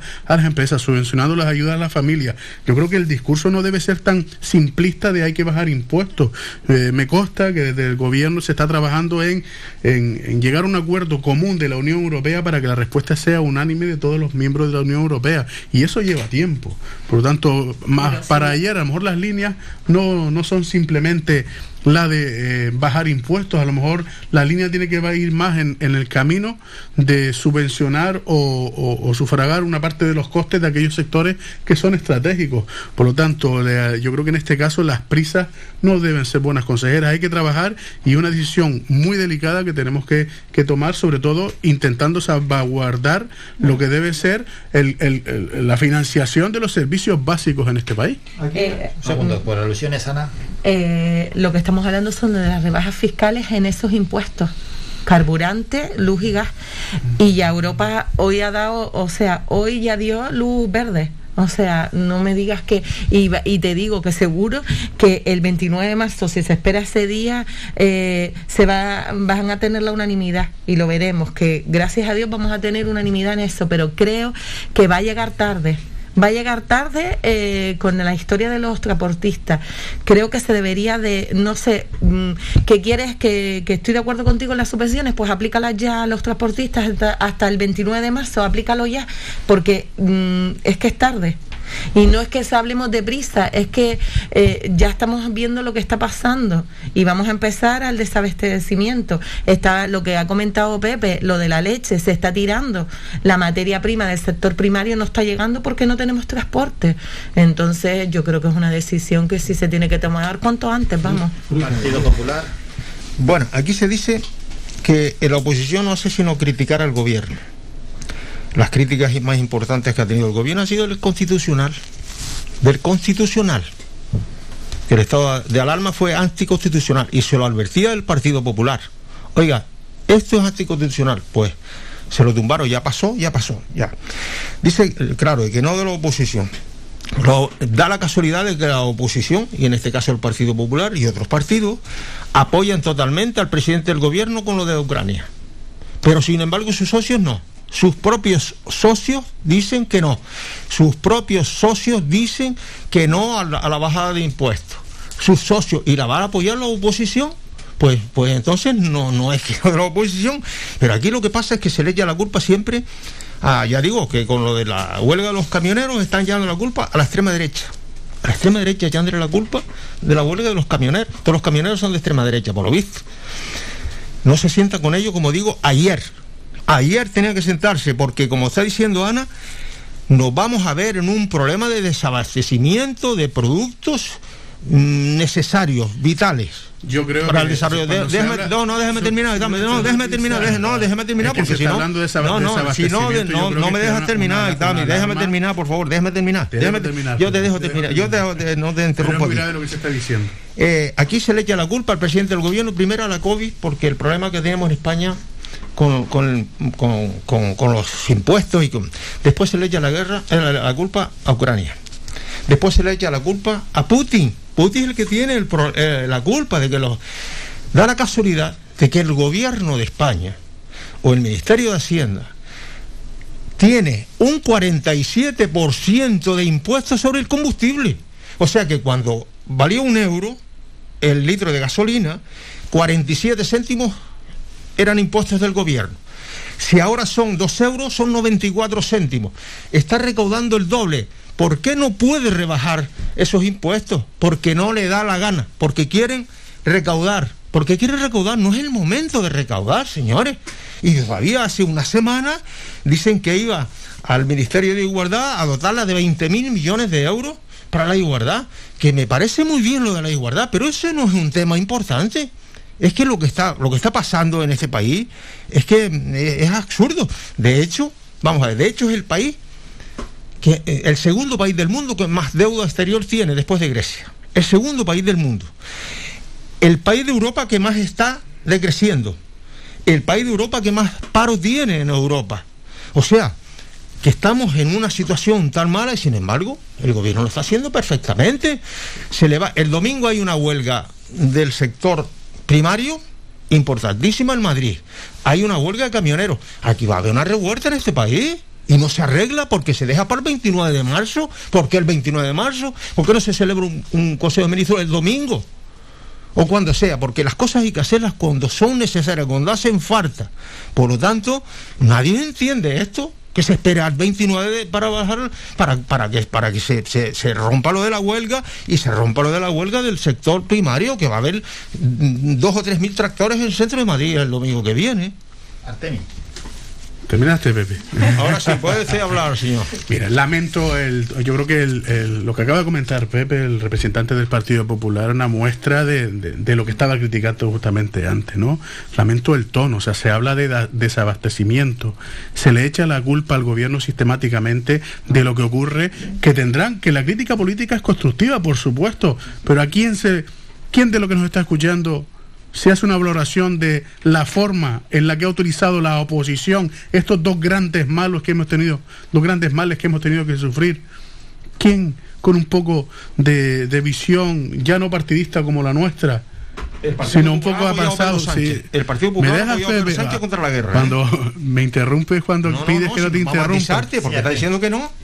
Pepe, eh, yo creo que cualquiera desde la distancia está claro que sabe cuál ha sido el posicionamiento de la oposición achacando al gobierno cosas que realmente no, no, no, no son culpa del, del gobierno. Tendrán otras muchas eh, decisiones que podrán ser criticables, pero en este caso echarle en culpa cara, en cara o echarle la culpa al gobierno de la pandemia y echarle la culpa al gobierno de lo que ocurre por la guerra en Ucrania, yo creo que es una forma que es lamentable de hacer oposición. Y el discurso que acabas de decir también es lamentable. No va a haber desabastecimiento. No va a haber desabastecimiento, Ojalá, no podemos, ojalá, no ojalá. podemos eh, eh, alarmar a la población en ese sentido. Ya lo veremos. Igual que decían que no se iban a ejecutar los 1.144 millones del- de los fondos que venían a las empresas de Canarias. O sea, la oposición ha estado poniendo los balones eh, detrás o los, los caballos detrás de, las de las carretas. Y un discurso que sí me parece lamentable, Pepe. Cuando se habla, y me gustaría que me lo, que lo me aclararas, dice, no, el gobierno lo que va a hacer es recaudar más. El dinero, el gobierno va a recaudar más. ¿Para qué es esa recaudación, Pepe?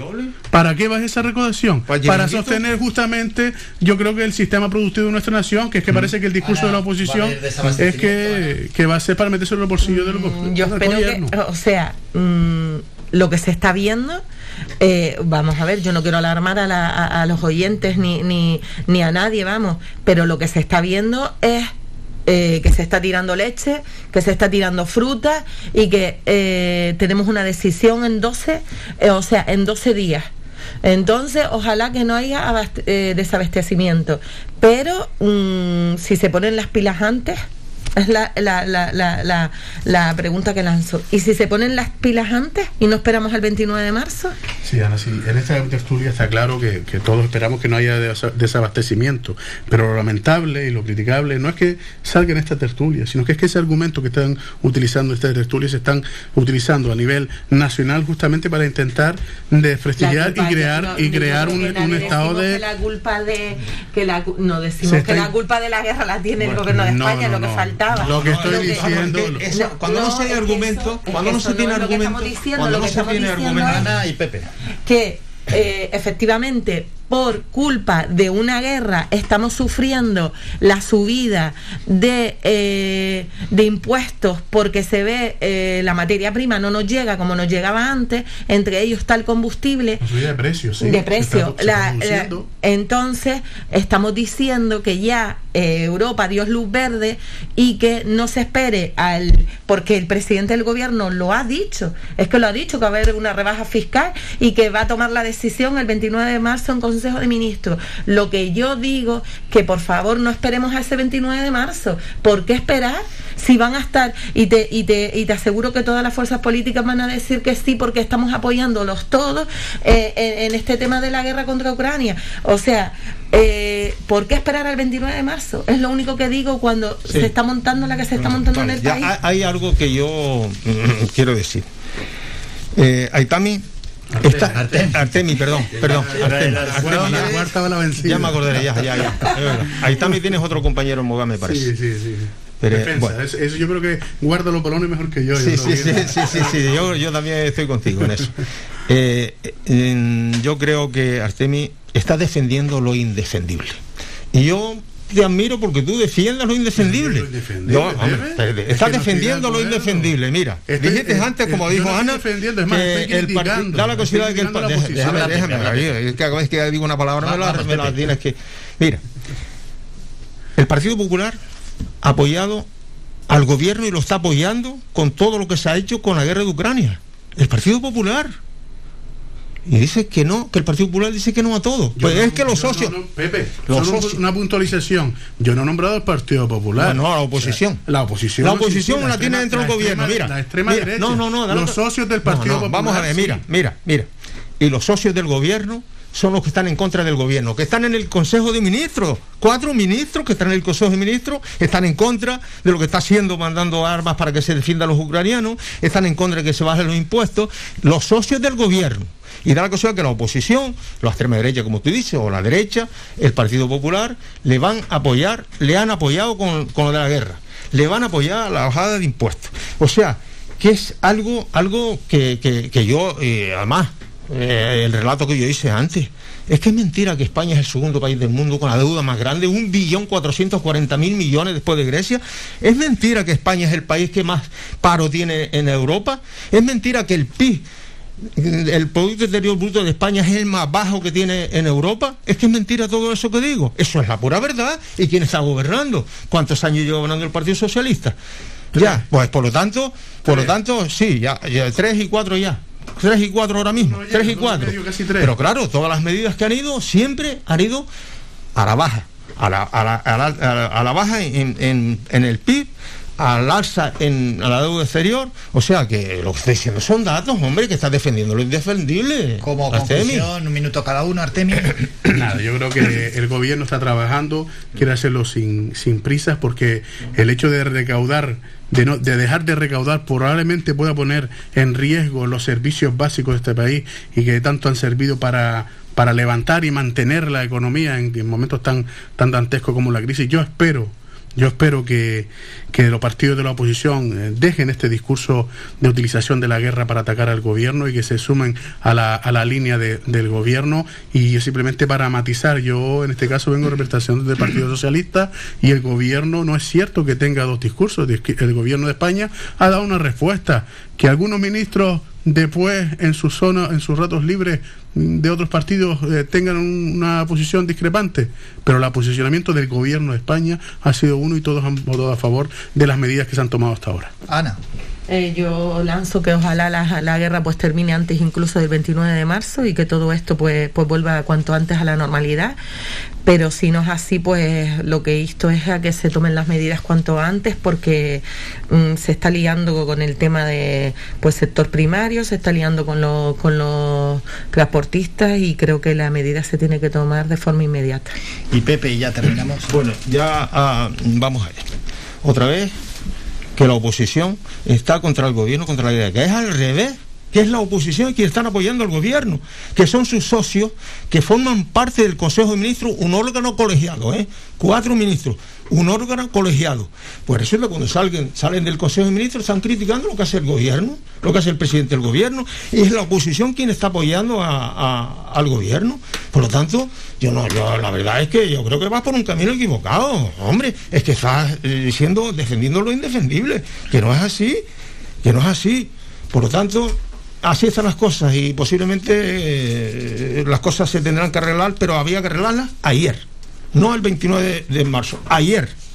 Vamos a publicidad y volvemos para despedirnos.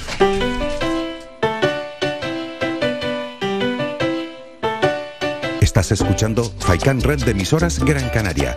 Sintonízanos en Las Palmas 91.4. Faikan Red de emisoras. Somos gente. Somos radio.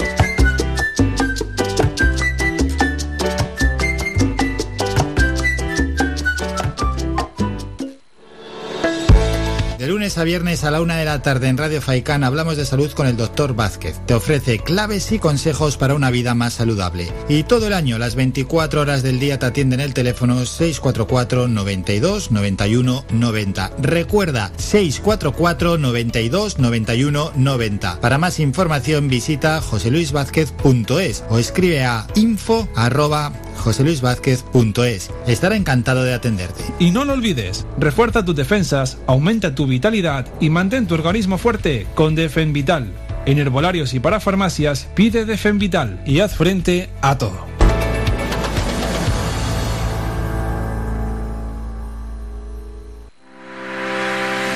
Visita nuestra página web www.radiofaikan.com y descubre las últimas noticias, entrevistas y novedades de nuestros programas, así como volver a escuchar tus programas favoritos en repetición. www.radiofaikan.com Somos gente, somos radio.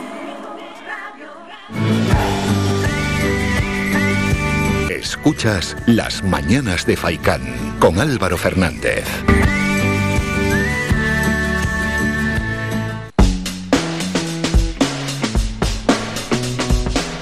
Once y media, nos vamos. Ponemos ya punto final a la tertulia. Despedimos a Artemi Artiles desde Mogán, representando al PSOE. Artemi, gracias por estos minutos. Feliz semana. Adiós, buen fin de semana para todos. Ana Benítez, de Telde, Coalición Canaria. Ana, gracias y feliz semana. Eh, gracias a ustedes y buen fin de semana a todos y a todas. Pepe Suárez, desde Telde, Partido ti, Popular. Pepe. A ti, moderador, y a también a los compañeros, me uno a ese, me uno a ustedes para dar el buen fin de semana también a todos los radio oyentes de Radio Faitán. Y a todos los oyentes también. Feliz fin de semana. Nos citamos para el lunes ya a partir de las ocho y media de la mañana.